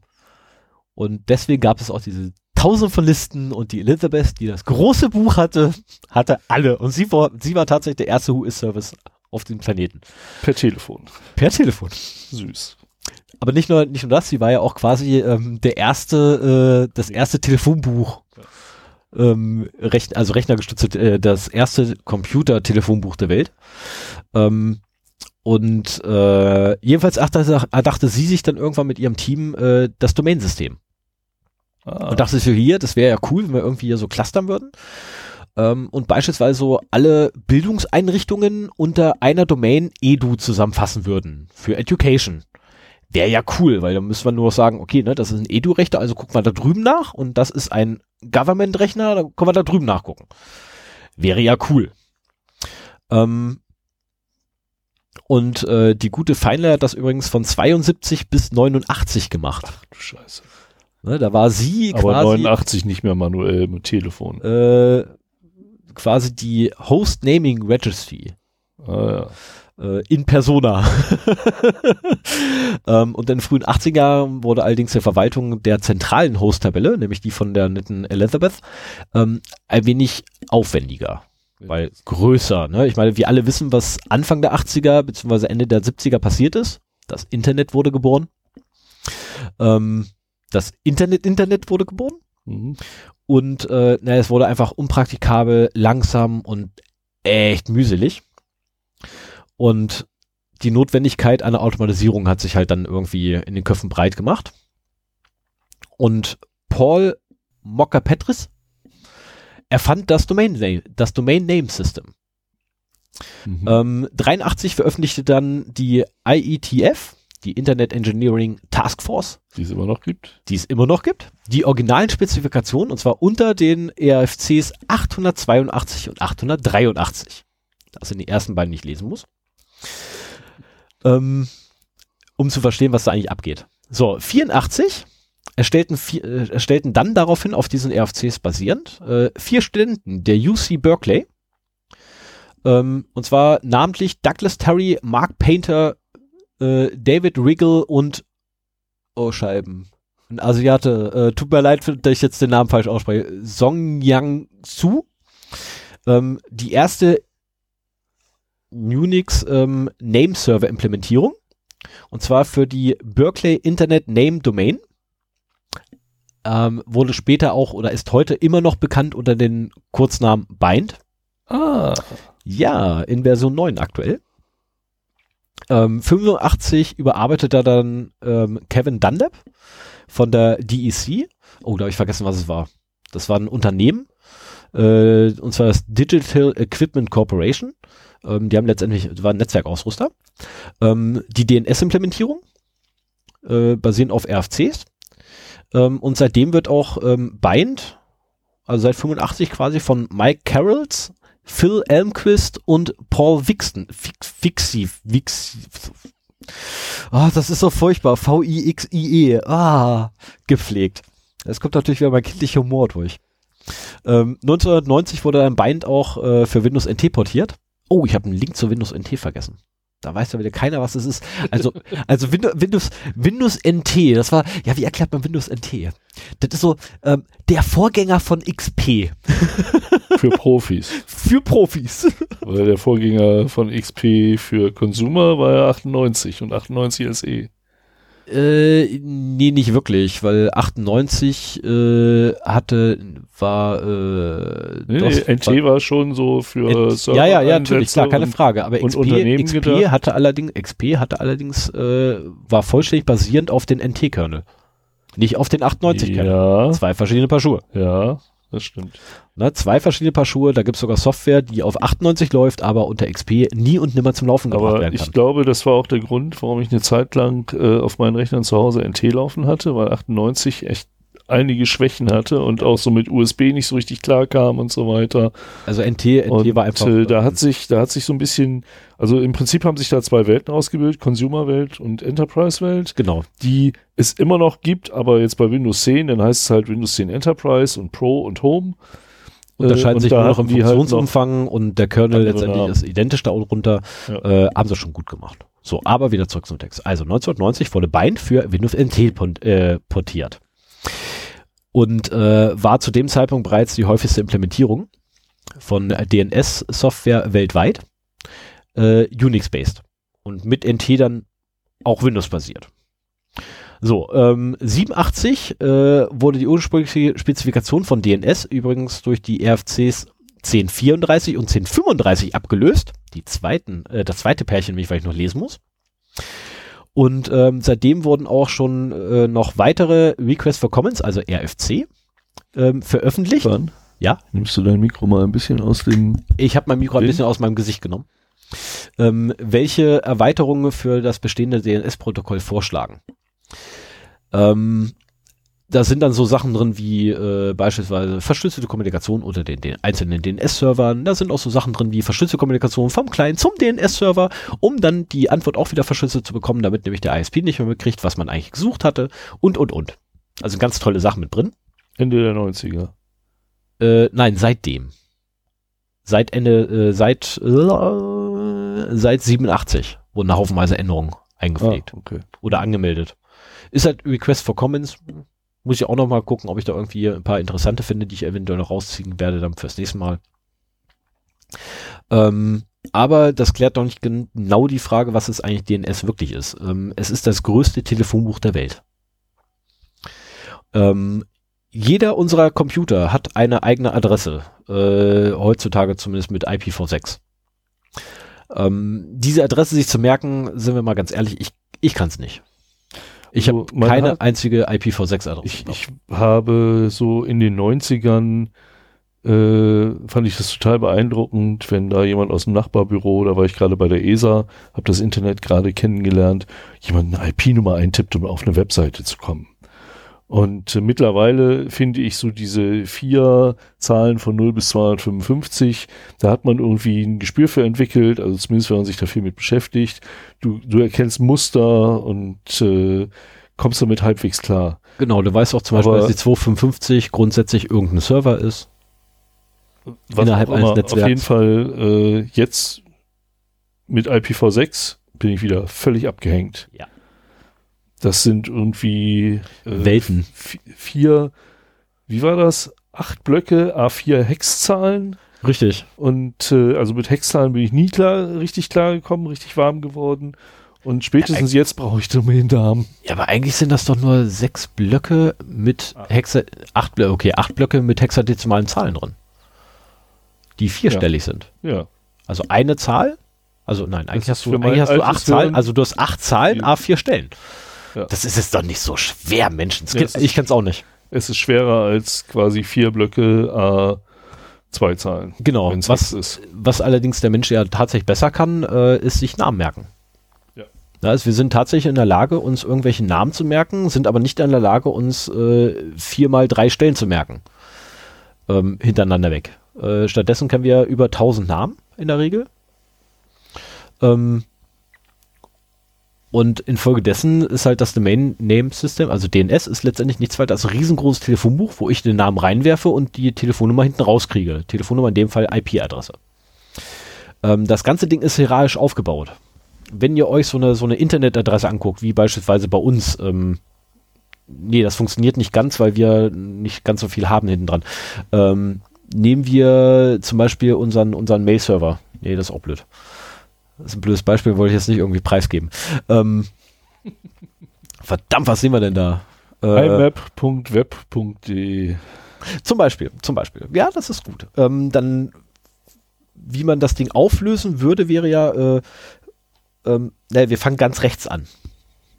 Der erste große Unterschied bei, bei Domains ist, man fängt immer ganz rechts an zu lesen.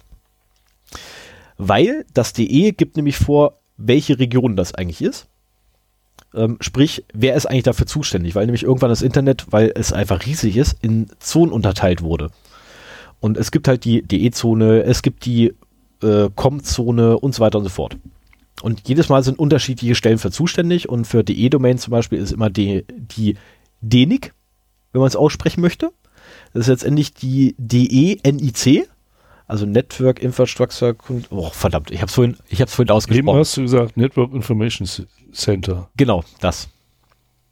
Also der Name genau Nick das. hat sich da gehalten von den ersten Anfängen. Genau. Und letztendlich jetzt. ist es halt die zuständige Stelle für DE-Domains. Und äh, gibt es auch für Asien, äh, Japan hat glaube ich auch einen eigenen, äh, China hat einen eigenen, wie bitte? JP. Das sind die Top-Level-Domains. Ja, ja. Was noch nicht sagt, in welcher Zone es liegt. Ach so, also es ist nicht eine Top-Level-Domain, es ist nee, eine nee, Zone? Nee, nee, du hast, ah. ähm, äh, weil die EU Siehst schon wieder was gelernt. Weil die äh, EU-Domains zum Beispiel sind auch unter einem zusammengefasst. Ich weiß aber nicht mehr genau, welcher es ist und der hat noch eine andere Top-Level-Domain unter sich. Ähm, aber zumindest die Top-Level-Domain sagt dir schon mal, wer dafür verantwortlich ist. Mhm. Ähm, so, danach kommt dann, äh, welche hatten wir Heise, ne? Nee, web.de hatten wir. imapweb.de. Genau, so, dann kommt Web. Also letztendlich zwischen den Punkten, also jeder Punkt ist das, ist das Ende einer Domain. So, danach kommt dann die erste Subdomain davon, der Top-Level-Domain, das ist dann Web. Äh, die würde dann gesagt werden, hier, ne, das ist der Typ da hinten, in dem Fall jetzt ausnahmsweise mal in unserem Beispiel, Sven. Sven gehört Web, der ist dafür zuständig. Und dann würde ich dann zu Sven hinlaufen und sagen, okay, ähm, wer ist ein IMAP bei dir? Und dann würde Sven sagen, ja, das ist äh, der Hund da vorne. Oh, das passt perfekt heute. Ähm, so, und damit wüsste ich dann quasi, alles klar, mein ursprüngliches Ziel, was ich hatte, ist äh, da vorne der Hund. Du musstest über drei Schritte gehen. Genau, müsste jetzt, würde jetzt quasi meine drei Schritte dahin laufen und das Ding ist fertig. Ähm, hat allerdings noch eine, eine, eine, winzige Besonderheit, weil nämlich diese Zonen ähm, sind zwar vorgegeben, du kannst aller oder du bist allerdings in der Lage, deinen eigenen kleinen Server quasi aufzusetzen und die Hoheit über deine eigene Domain zu holen. Nicht über deine Top-Level-Domain, aber über deine Domain.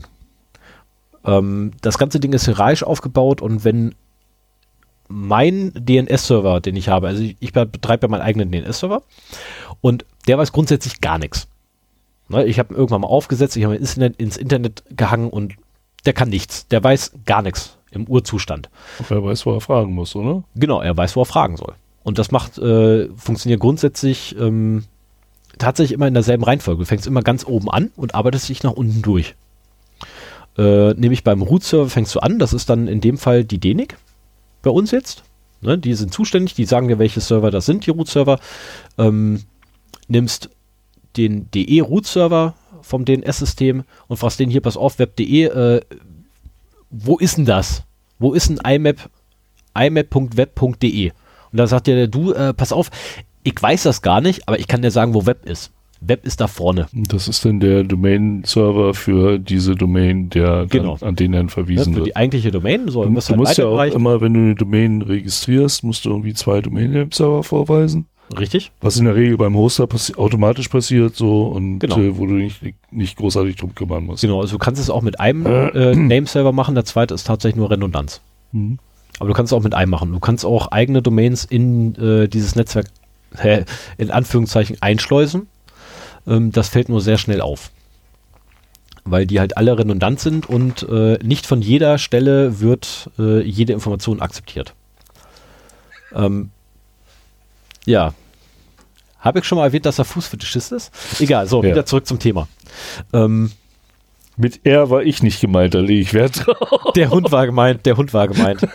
Der ist halt wirklich Fußfetischist. Äh, so, und letztendlich, ähm, was dann daraus folgt, ist halt, wie eine Abfrage so abläuft. ähm, nämlich, ich würde quasi zum Root-Server hinlaufen und sagen, hier, pass auf, ne, gib mir mal. Dann würde der mir sagen, hier, pass auf, ähm, die Top-Level-Domain, die du mir gerade genannt hast, äh, wird da drüben verwaltet. Dann laufe ich zu dem hin, der sagt mir, hier, pass auf, ne, die Domain, die mir gerade genannt hast, wird da drüben verwaltet. Level Domain. Dann laufe ich dahin. Da würde jemand sagen, hier, pass auf, das ist eine Subdomain und das liegt da drüben. Ähm, es sind eigentlich der Tiefe keine Grenzen gesetzt. Eigentlich. Mhm. Äh, praktisch schon, weil eine Domain nicht länger als 256 Zeichen haben, äh, nicht mehr als 255 Zeichen haben kann. Ein kompletter Qualified Domain Name oder? Nee, nee, eine, Domain? eine Domain selber. Der fully, fully qualified Domain Name wäre dann 255 Mal beliebig. mal 200, nee, plus 255 plus 255. Ich glaube, mehr als 4 oder 5 geht gar nicht. Äh, aber das muss ich auch noch nachlesen, wie viele wirklich gehen. Ich wollte gerade sagen, hast ja eben gesagt, so im Prinzip kann er beliebig tief sein. Genau. Na, aber also irgendwo gibt es ein Ende, ja, aber ich habe noch nicht rausgekriegt, welches es ist, deswegen ich muss noch die RFCs lesen. Ähm, so, äh, das wäre aber nur dann der Fall, also quasi, ne, ich die ganze Kette lau langlaufen muss, wenn einer der Ser äh, kein einziger Server unterwegs irgendwas weiß. Jetzt frage ich ja nicht immer direkt beim Root-Server an vom DNS, äh, vom, vom Domain Name System, sondern ich frage ja in der Regel so meine kleine Box, die da neben Sven auf dem Boden steht, nennt sich Router. Ähm, mein Router wiederum. Okay. Er hat seine fünf Minuten. Magst du mal bei sein Ohr kraulen? Auch da ist was? Ja, und Auch da bin ich nicht gemeint. ihm juckt das Ohr. Ach so. Ähm, okay. Ja, und schon ist er ruhig. Das ist ja. Ja, super, ne? Ja. Äh, und äh, mein Router wiederum, wenn der es halt nicht weiß, der fragt dann den ISP, der ISP und so weiter und so fort. Und der Erste, der die Antwort hat, der gibt mir halt die Antwort zurück. So, und wenn ich, wenn ich jetzt quasi meinen Server fragen würde, wie denn die IP-Adresse von heise.de ist, dann fragt mein, äh, mein eigener DNS-Server nirgendwo mehr nach. Also mein Router fragt noch meinen Server und mein Server sagt dann sofort, hier, das ist die IP-Adresse von dem. Und hier ist noch die IPv6-Adresse. Die habe ich nämlich auch noch hier gerade bei mir im Speicher liegen. Und letztendlich diese Zwischenspeicher werden halt ausgenutzt, um Zeit zu sparen und das System vor allem zu, äh, zu schonen. Weil nämlich andernfalls wäre der Root-Server sowas von überlastet bei den ganzen Anfragen, die heutzutage kommen. Ich meine, wir haben über 4 Milliarden Geräte im Netz, die ständig am Funken sind und bei jeder Anfrage wird jede oder bei jeder Verbindung, die aufgebaut wird mit einem fully qualified domain name oder auch nur mit einem partially qualified domain name, so ein Blödsinn gibt es nämlich auch noch, wird jedes Mal der DNS-Server kontaktiert. Also selbst wenn, ähm, selbst dann, wenn die Domain euch bekannt ist, äh, sprich euer Rechner hat das Ding im Cache drin liegen, selbst dann wird der äh, DNS-Server nochmal angerufen und gesagt so, hier, ich hab da mal, ne, gib doch mal her.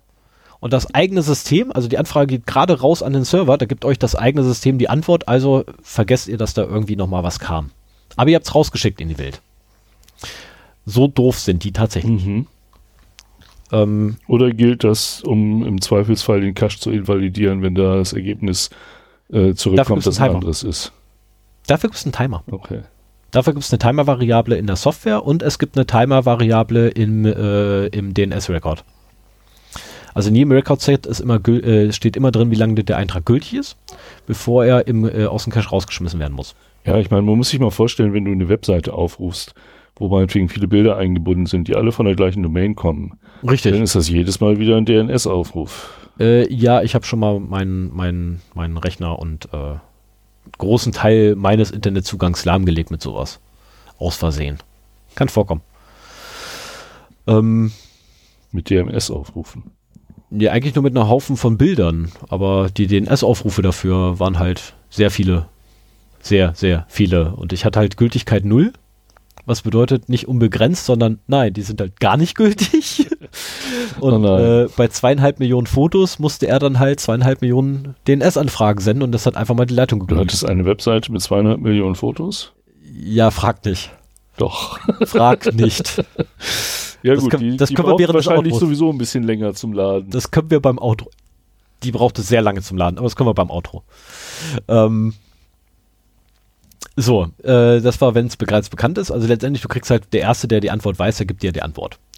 Äh, da gibt es auch wieder so einen, so einen kleinen Sicherheitsaspekt, auf den komme ich beim nächsten Mal definitiv nochmal zu sprechen, weil es gibt nämlich das sogenannte ARP-Spoofing bzw. Äh, DNS-Spoofing. Ähm, und das greift nämlich genau darauf zurück, dass letztendlich der Rechner auf die erste Antwort wartet. Äh, also wer zuerst antwortet, gewinnt beim DNS und, oder bei DNS-Anfragen. Ähm, ARP ist, glaube ich, für die Route zuständig gewesen, die gewählt werden soll und DNS selber halt für die Zieladresse. Und wenn ich es schaffe, ähm, auf eine von beiden Anfragen schneller zu antworten ähm, als der eigentliche wirkliche Server, kann ich halt letztendlich äh, die Verbindung übernehmen und umleiten, wohin immer ich es will.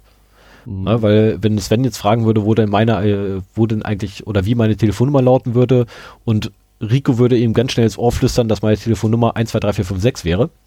Dann würde Sven halt 123456 anrufen, Rico würde den Hörer nehmen, gegendrehen, dranhalten und mich anrufen und könnte quasi einmal alles mitschneiden. Das wird gleich so witzig. Ähm, so, äh, ich bin jetzt gerade überlegen, rede ich jetzt noch ein bisschen weiter, um das zu genießen, dass es gleich echt spaßig Du wird? bist gerade am Reden, wie ich Oder- streiche dir den Hund und du Genau, redest. und er macht sich gerade bereit, dir durchs Gesicht zu schlecken und eigentlich bin ich nämlich durch. wie eigentlich bist du durch? Ja, eigentlich bin ich durch. Also beim nächsten Mal werde ich dann nämlich auf die verschiedenen Arten der DNS-Server zu sprechen kommen, weil da gibt es nicht mehr als einen. Ne, da gibt es so, so schöne Sachen wie, ähm, du hast den, den, äh, den reinen Resolver, dann hast du den Proxy DNS, dann hast nee, Forward, Forwarding DNS-Server, dann hast du den, oh Gott, da gibt es so viele von. Äh, also letztendlich auf die einzelnen Serverarten und was sie treiben. Mhm. Ähm, dann, wie das mit der Sicherheit aussieht bei DNS. Äh, aktuell nicht gut. Ähm, Aber es gibt auch DNSSEC. ja, super. Noch nicht flächendeckend ausgerollt. Äh, sinnvolle Erweiterung, DNS-Sec zum Beispiel, ist, wäre eine sinnvolle Erweiterung. Ähm, DNS äh, through VPN ist allerdings meiner Meinung nach noch besser, funktioniert nur nicht ganz so, wie ich das möchte. Ähm, und natürlich auch das notwendige Tooling, was man bräuchte. Ja, weil da gibt es auch ganz tolle Tools, äh, mit denen man rumspielen kann. Ähm, eins davon ist NS Lookup, das kann ich schon mal verraten. Das funktioniert echt gut. Ja. Äh, unter Windows hat man das standardmäßig zur Verfügung, zumindest wenn es in Windows 10 ist. Bei Windows 7 ist es auch noch standardmäßig dabei. Bei XP, ich weiß es nicht mehr, aber wer ein XP benutzt, hat ein ganz anderes Problem. Ja, genau. ähm, Windows 7, äh, wo ich gerade das anspreche, sollte vielleicht diesen Monat auch mal irgendwie wechseln, weil zum 1. April hin, April, April ist das Support ausgelaufen. Oder wird der Support auslaufen? Als April-Scherz fände ich gut. Äh, und Long-Term Support, oder beziehungsweise das, das, das Nachpatchen dann äh, kostet echt Schweine viel. Kann man ja kaum noch als Normalsterblicher bezahlen, kann man gar nicht als ja, Normalsterblicher. es ist auch nicht für private Nutzer gedacht. Das ist halt für Firmen gedacht, die sich von Windows Ja, 7 aber, lassen aber, können. ja, aber ähm, also 0x0d hat da mal angefragt und äh, also mit einem Anruf nachgefragt. Äh, das ist ein etwas größerer Tausenderbereich. Ja, das glaube ich. Aber noch vierstellig? Der ist noch vierstellig gewesen für Okay. uns. Also für uns wohlgemerkt, ne? Als kleiner Podcast. Wo ich denke, so, mm, äh, okay. Äh, ich will nicht wissen, was größere Unternehmen da zahlen müssen. Äh, so, nee, aber damit bin ich durch und beim nächsten Mal gibt es dann wirklich Sachen, die, äh, also geht es auch tatsächlich in die Tiefe, weil ich mir die vier F äh, RFCs, die notwendig sind, reinziehen werde, nämlich einmal die alten, die abgelöst wurden und die aktuellen, plus noch ein paar Erweiterungen, die ich mir auch nochmal zu Gemüte führen werde. Ich werde jetzt wahrscheinlich schon morgen anfangen, richtig zu kotzen deswegen.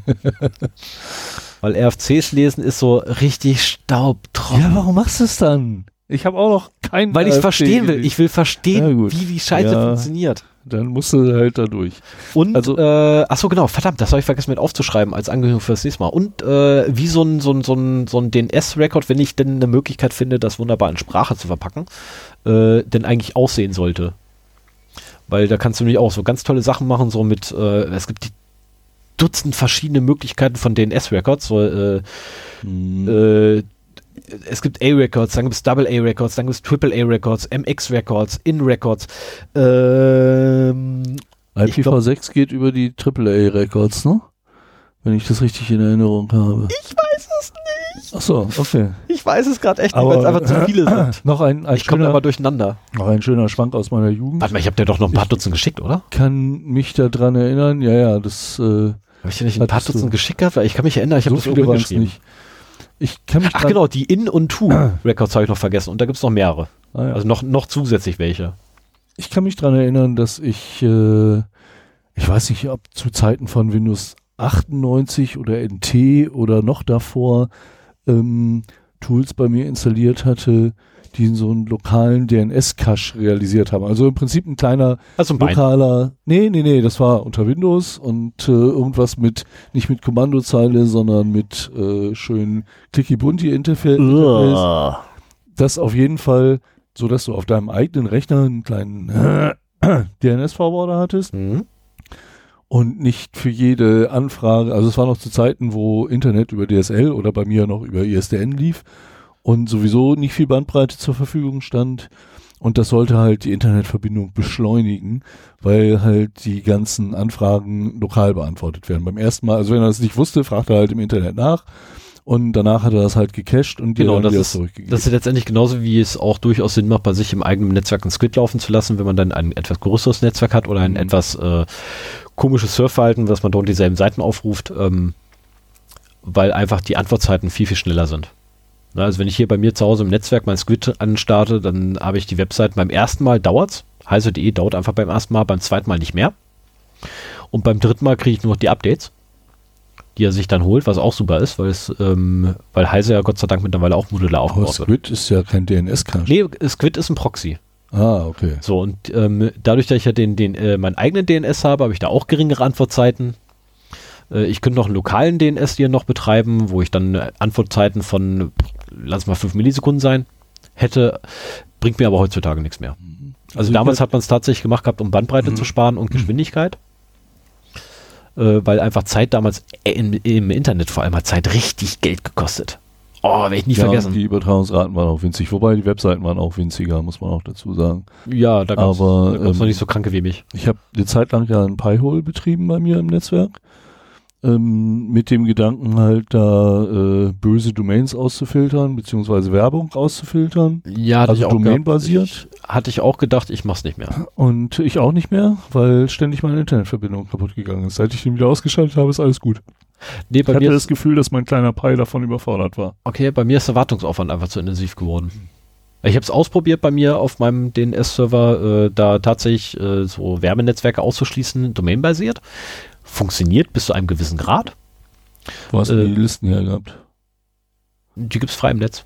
Ja, aber hast du die automatisiert Genau. darunter geschoben? Und Genau, ich ist hab die- trotzdem der, der Wartungsaufwand zu hoch gewesen? Richtig, weil nämlich alle Nase lang diese scheiß Listen sich geändert haben. Ja, aber deswegen Und ich dann- und ich mir einfach man gesagt- sie sich ja automatisiert aus dem Netz. Ja, aber es gibt nun mal keine Möglichkeit, ein Skript zu sagen, hier pass auf, wenn diese Liste da drüben sich ändert, hol sie dir Ja, mal. gut, holst du alle Stunde oder so. Ja, genau, da ich einfach irgendwann keinen Nerv mehr gehabt, weil ich alle paar Minuten irgendwie eine Mecker, äh, eine Mecker-Mail gekriegt habe.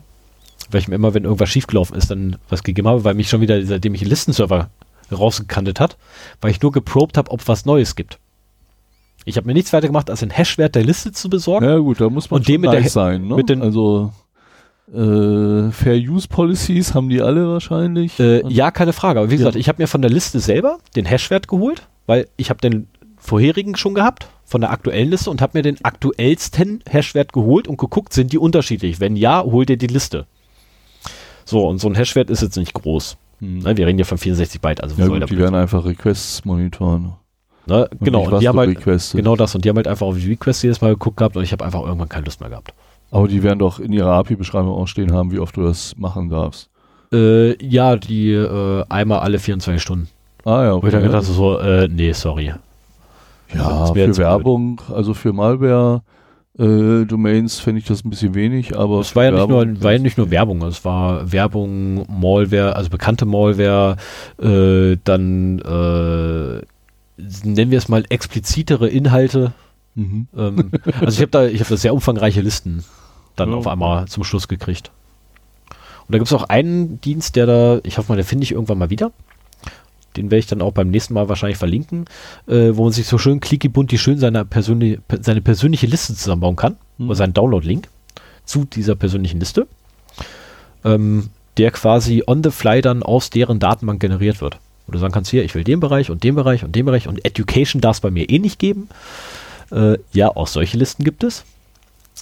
Das ist nämlich der Nachteil. Diese Listen sind natürlich auch für Regime mit etwas äh, fragwürdigen Praktiken mhm. ähm, sehr interessant.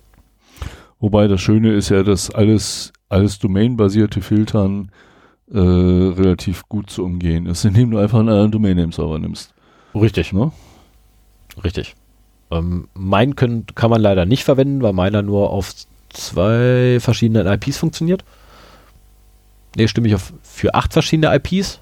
Genau, ich habe acht, äh, sieben Clients im VPN plus meinen Ach, du äh, Router hier. da über ein VPN zu und damit genau. umgehst du auch das Problem der dynamischen IP hier Richtig. Hause. Nee, wobei hier ist äh, äh, tatsächlich einfach die IP freigegeben und es funktioniert immer noch. Und wenn irgendwas in das Internet nicht mehr funktioniert, ich kenne die IP-Adresse meines Servers auswendig mittlerweile. Dann musst du manuell bei deinem DNS-Server ein neu, eine neue IP-Adresse Dann freigeben? müsste ich manuell eine neue IP-Adresse freigeben. Ja, müsste ich, wenn denn mein Anbieter irgendwann einmal der Meinung wäre, meine IP-Adresse zu ändern, was er seit über einem Jahr nicht gemacht hat. Oh. Echt seit über einem Jahr? Seit über einem Jahr habe ich dieselbe IP-Adresse. Also ich, ich äh, trenne ja mein, also ich habe einen ganz normalen DSL-Anschluss, du hast Kabel, ne? Äh, genau, ich habe es übers Kabel. Ja, über Kabel habe ich schon gehört, dass das länger ist, aber das ist über ein Jahr. Ich habe seit über einem Jahr dieselbe IP-Adresse und äh, halte ich fest, ich trenne alle 48 Stunden meine Internetadresse. Du trennst ja auch noch und kriegst trotzdem nicht eine neue IP-Adresse. Ich krieg jedes Mal die neue, äh, jedes Mal dieselbe. Ach. Ich habe mich auch gewundert. Ja. Also ich warte ja nur darauf, dass irgendwann tatsächlich bei mir das Internet kaputt geht. Dann würde ich das auch so machen, weil dann will ich ja auch wissen, wenn ich mal eine neue IP-Adresse kriege. Genau, und se aber selbst wenn bei mir tatsächlich der DNS-Server dann sagt, so hier, deine IP-Adresse darf nicht mehr, kein Thema, dann mache ich den VPN an und habe ihn wieder. Okay, ja.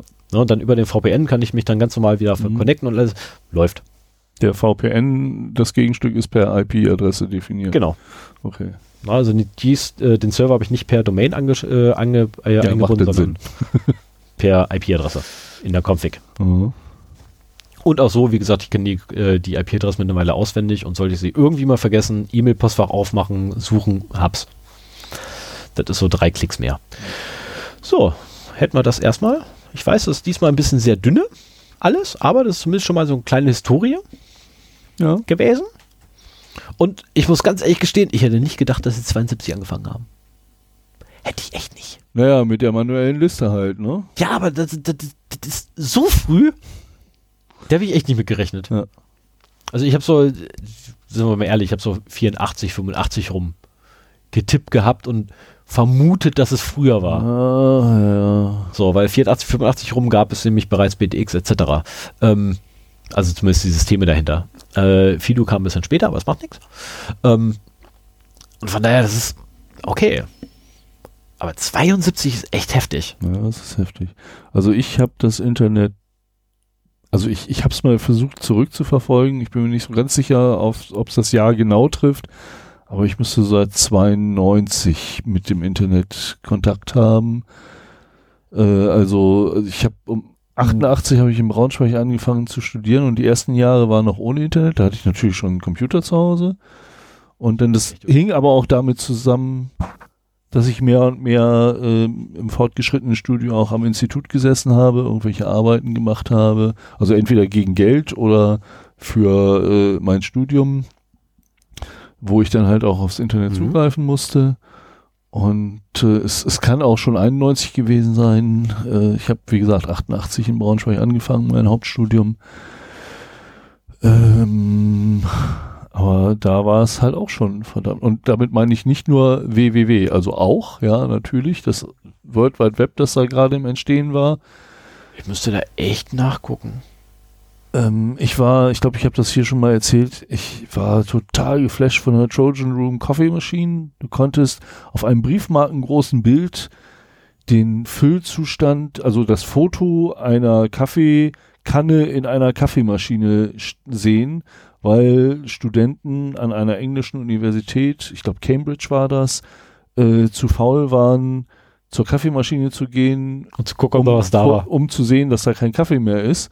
Also haben sie sich eine Kamera genommen, die dann draufgerichtet und dieses Bild ins Internet gestreamt, sodass sie da gucken konnten. Also eine So Webseite entsteht das. drumherum gebaut und das war die erste Webcam. Ich glaube, das war sowieso die erste Webcam überhaupt. Wahrscheinlich, ja. Und die habe ich noch miterlebt und das war auf diese, ich meine, da hat sich nicht viel geändert, ne? Das war, es war ja auch nicht eine Webcam, wie man das heute kennt, dass da ein Stream ist, sondern das war ein Foto, das irgendwie alle Minute oder alle fünf Minuten aktualisiert wurde.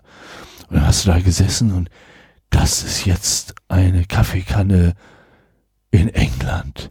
Faszinierend. Und sie ist halb voll. Ich könnte jetzt quasi dahin fliegen und mir einen Kaffee nehmen.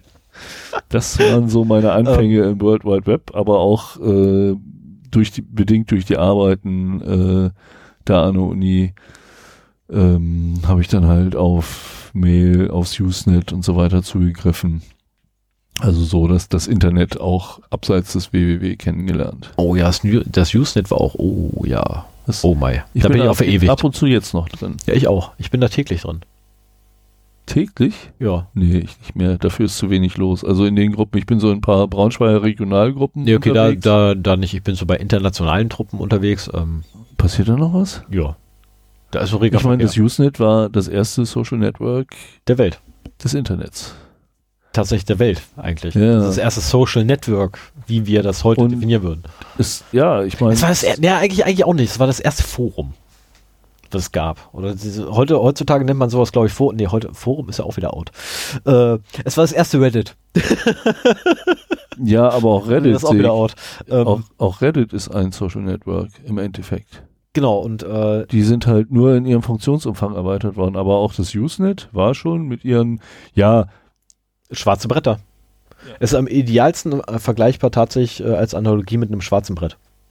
Ja, aber das ist ja auch immer der, der Vergleich bei, bei Foren. Also Genau. Also, letztendlich, komischerweise ist, also ich, ich sehe schon Social Media so ein bisschen als Weiterentwicklung der Foren. Es ist universeller geworden. Aber in meinen Augen, also ich bin immer noch nicht mehr so viel wie früher, aber wenn ich was wissen will, wenn ich mich in ein Thema arbeite, jetzt zum Beispiel, ich, ich äh, richte seit ein paar Monaten mein Smart Home mit Homatik ein mhm. und äh, da habe ich mich natürlich im Homatik-Forum angemeldet, weil da wirklich noch das Know-how drin steckt von den ganzen Leuten, die da rumbasteln. Also Facebook-Gruppen kannst du vergessen bei, bei sowas. Ja, aber das Problem heutzutage hast du aber auch, äh, dass Usenet kaum noch einer kennt. Ja, dafür sind wir einfach zu alt. Ja, du vielleicht, ich nicht. Das Schlimme ist ja, in meiner Altersgruppe kennt das kaum noch einer. Ja. Und ich bin mit der Scheiße aufgewachsen. Das ist, äh, das ist so, so, so, hä? Ich verstehe es nicht. Also ich verstehe wirklich nicht, dass in meiner Altersgruppe wirklich so wenig Leute das Usenet jemals benutzt haben oder gesehen haben. Und äh, dann irgendwie von Reddit nur dieses äh, Alt-DE und dann irgendwas dahinter kennen. Und ich denke mir so, ja, super Jungs, äh, kommt aus dem Usenet, ist von da ko- kopiert und äh, das DE ist als Länderkennung und darunter sind dann Ja. die ganzen Deutschen. Ja. Ähm, DE alt Drogen war ich viel unterwegs, das war spannend, wenn da die Leute von ihren Erlebnissen erzählt haben. Nee, das war also, es war eine, da habe ich das erste Mal eine einen rationalen Umgang mit dem Thema erlebt. Also es waren halt nicht die, ich habe mir halt eigene nee, nee, natürlich nicht, aber nein, du hattest, du hattest äh, äh, Leute, da, da die... wurde, wurden halt Erfahrungen ausgetauscht und Genau. so weiter. Und das, das war auch das und noch ein paar andere äh, Usenet-Gruppen äh, haben echt so bei mir den Blick geweitet auf, auf Themen, die es halt in den Medien nicht so unbedingt gibt, die mich aber sehr interessierten, die so mein Nerdsein ein wenig beförderten. Ja, du hast ja, du, es gibt sogar ein, ein, eine Gruppe aktuell im Usenet äh, für alternative medizinische Behandlungsmethoden. Ja gut, da wird dann ja schon wieder ein bisschen Ähm, und ich rede jetzt nicht von der Esoterik-Kram. Ne, ich meine jetzt wirklich nicht von, der Esote äh, von den Esoterikern, sondern ich meine tatsächlich alternative, einfach, einfach nur alternative Behandlungsmethoden Mhm. für als Ablöse quasi für die altbekannten invasiven ähm, Methoden, die es halt so gibt. Äh, wo ich auch ein paar Mal reingeguckt habe und gesagt, okay, paar interessante Themen drin, aber da ist die Frequenz leider auch nicht so hoch, wie ich mir denke, so, da kann man mal täglich reingucken. Deswegen lasse ich das. Ähm, aber das Usenet selber lebt und ist wirklich noch echt reger Betrieb drin. Ja, aber ich glaube, das meiste ist raubkopierte Filme, die man da halt in den Binary-Gruppen findet. Also das wird immer noch viel Das- betrieben, Das wird mit Sicherheit sehr viel betrieben, aber, so da, Textbeiträge, Da, da muss ich ausnahmsweise sagen, habe ich keine Ahnung, ob das wirklich das meiste ist. also, also- datenmäßig wird es das sein, weil das sind halt äh, große Datenmengen und eigentlich ist das Usenet, Usenet ja für kleine Textab, also Textbeiträge. Ja, aber du kannst du kannst ja Binary einfach, äh, na egal. Ähm, lassen wir das. Yang encoden und weg damit. Ähm, Ja, so wird's ja auch gemacht. Ja, natürlich. In, in kleine, kleine Postings unterteilt sozusagen. genau. Und dann hast du halt deine, deine, boah, was war das eine Ding, was ich gesehen habe, zweieinhalbtausend Posts, wo ich da so, nee, das mach ich Ja, das, das macht man nicht man manuell. Da braucht man halt spezielle Clients für. Ja, den hatte ich zu dem Zeitpunkt noch nicht. Als ich das Ding gesehen hatte, wo ich so zweieinhalbtausend Posts soll ich jetzt manuell anklicken und durchklicken und sagen, zieh mir, nee, mach das mal woanders. Und dann habe ich, da schon. und dann habe ich irgendwann rausgekriegt gehabt, es gibt sogar Clients, die das können. Ja. Und ich dachte so, nee, ne? Doch, die suchen dir komplett die Dateigruppe zusammen. Also, was ist denn jetzt eine Dateigruppe? Ja, es ist einfach der Post und hinten der Zähler und da sucht ihr halt alle damit raus. Und oh. Ja, ja. Ja, es war äh, damals Augenöffner. Ähm, aber ja, man kann sehr viele Informationen kriegen, äh, auch vom Anbau von Kräutern beispielsweise gibt es auch sehr schöne Gruppen. Ähm, ich wäre aber fast dafür, bevor ich mich jetzt gleich um Kopf und Kragen kümmere, äh, rede, dass wir einfach mal mit dem Outro anfangen und ich jetzt noch mal eine Marke setze. Ah, Moment. Okay, hab- ich, warte noch, nicht? ich warte noch, bis du sagst, dass ich das machen kann und dann erst setze ich die Marke und dann setze ich jetzt auch noch keine Marke. Ähm, Ich bin soweit. Achso, du bist also jetzt doch. Okay, dann setze ich jetzt die Marke. Dann macht's gut. Bye, adios, ciao.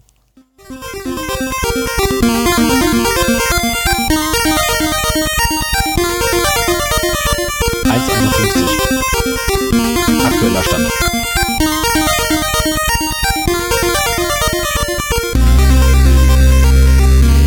Was war das jetzt mit den Ohren?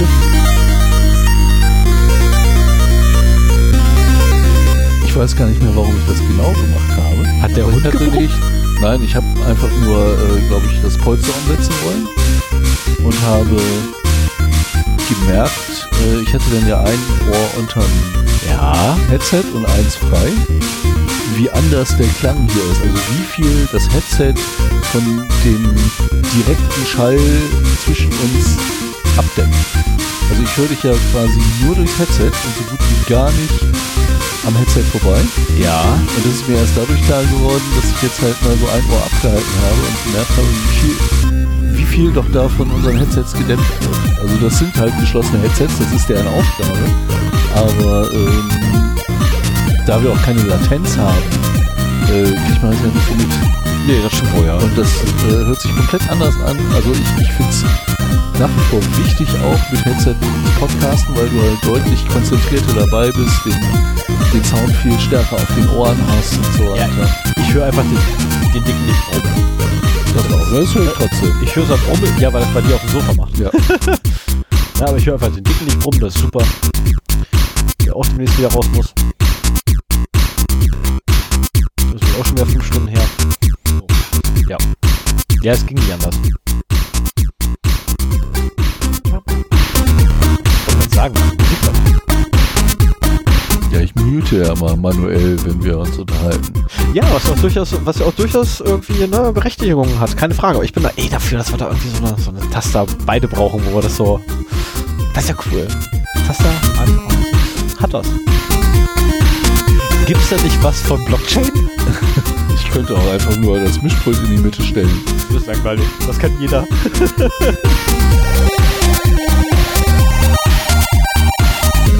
Wir müssten eigentlich mal. Wir haben beide einen Rechner vor uns.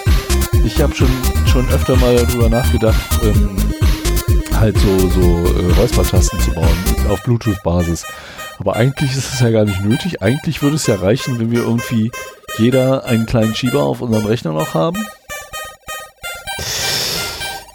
Oh, ich weiß, wo du willst. Also quasi, dass ich nochmal eine kleine dafür ja. habe. Ich weiß auch. Also so, dass du nicht das, ähm, das, den Pegel im Reaper veränderst, wenn du dich auch muten willst, sondern dass wir halt einen virtuellen eine virtuelle Räuspertaste haben, die halt über den Rechner läuft. Und dann könntest du im Prinzip genauso noch eine virtuelle Halb-Mute-Taste haben, die halt so langsam das runterfährt und wieder hochfährt oder so, dass du halt auch die Musik muten kannst. Bleiben wir bei dem Betriebssystem? Ich hätte da eventuell eine Idee, wie man das realisieren könnte. Bei dem Betriebssystem? Windows. Ja. Ja. Warum sollten wir das ändern? Ja, dass wir beide dasselbe haben, meine ich. Ja. Könnte man da eventuell. Oh, ich glaube, ich, ich wollte sowieso schon immer mal mit hier .NET Core machen. Also da müsste man, Reaper müsste man doch irgendwie auch so entsprechend steuern können, ohne dass es MIDI sein muss. Also bietet Reaper eine, äh, eine API auf HTTP Weiß oder. HTTPS-Basis? Habe ich noch nie nachgeguckt. Aber wenn ja, böse. Würde ich jetzt nicht gut finden. Also wenn das so standardmäßig aktiviert wäre. Das heißt ja nicht, dass standardmäßig aktiviert ist. Du kannst ja auch das, den Zugriff auf das lokale Netz beschränken. Kriege ich irgendwie raus. Ja, hast du Kriege Hausaufgaben. ich, krieg ich irgendwie. Ja, meine erste Hausaufgabe ist RFCs lesen. Dafür werde ich Ja. lange genug brauchen. Dafür erstmal habe ich ja die nächste Folge thematisch vor. Das wird, ja, aber trotzdem Und, muss ich ja lesen, wie äh, bekloppter, weil ich muss vier FC lesen, äh, vier RFCs will ich lesen und vergleichen, äh, plus, eigentlich, eigentlich brauche ich nur zwei. halt dazu. Eigentlich brauche ich nur zwei lesen und die Erweiterungs-RFCs. Ah, furchtbar. Ja, das mit der, das mit der Vorbereitung ist echt, warum muss man sich mal vorbereiten? Das ist furchtbar. Das ist furchtbar. Macht aber Spaß. Ja, ja, ja. So. Vor allen Dingen ist das auch, äh, man beschäftigt sich mit seinem privaten Hobby-Podcast-Projekt auch zwischen den Aufnahmetagen und das steigert auch die Vorfreude. Richtig. Und es ist auch schön, wenn man sich zurücklehnen kann und einfach mal zuhören kann. Ja, und das Ne? ist manchmal allerdings auch frustrierend, wenn man dann so seine Vorbereitung hat und die dann so abgehandelt hat und denkt so, scheiße, war das doch wenig. Das kam einem so vor, so viel vor vorher. Das ist, passiert halt auch. ich hätte auch nicht gedacht, das wird knapp unter zwei Stunden. soll Genau, überhaupt bleiben. 1,56. Ähm, genau, ich äh, würde auch spätestens bei 1,59 sagen Tschüss. Damit ich zumindest unter den zwei Stunden bleibe. Ich kann auch noch mal einfach hier die Outro-Musik abspielen und dann sind wir über zwei Stunden. Ja, ich würde dann trotzdem einfach Stopp machen. So, alles klar, okay. So, dann ne? bis Ja. zum nächsten Mal Mach's gut. in zwei Wochen oder so. Tschüss. Ciao.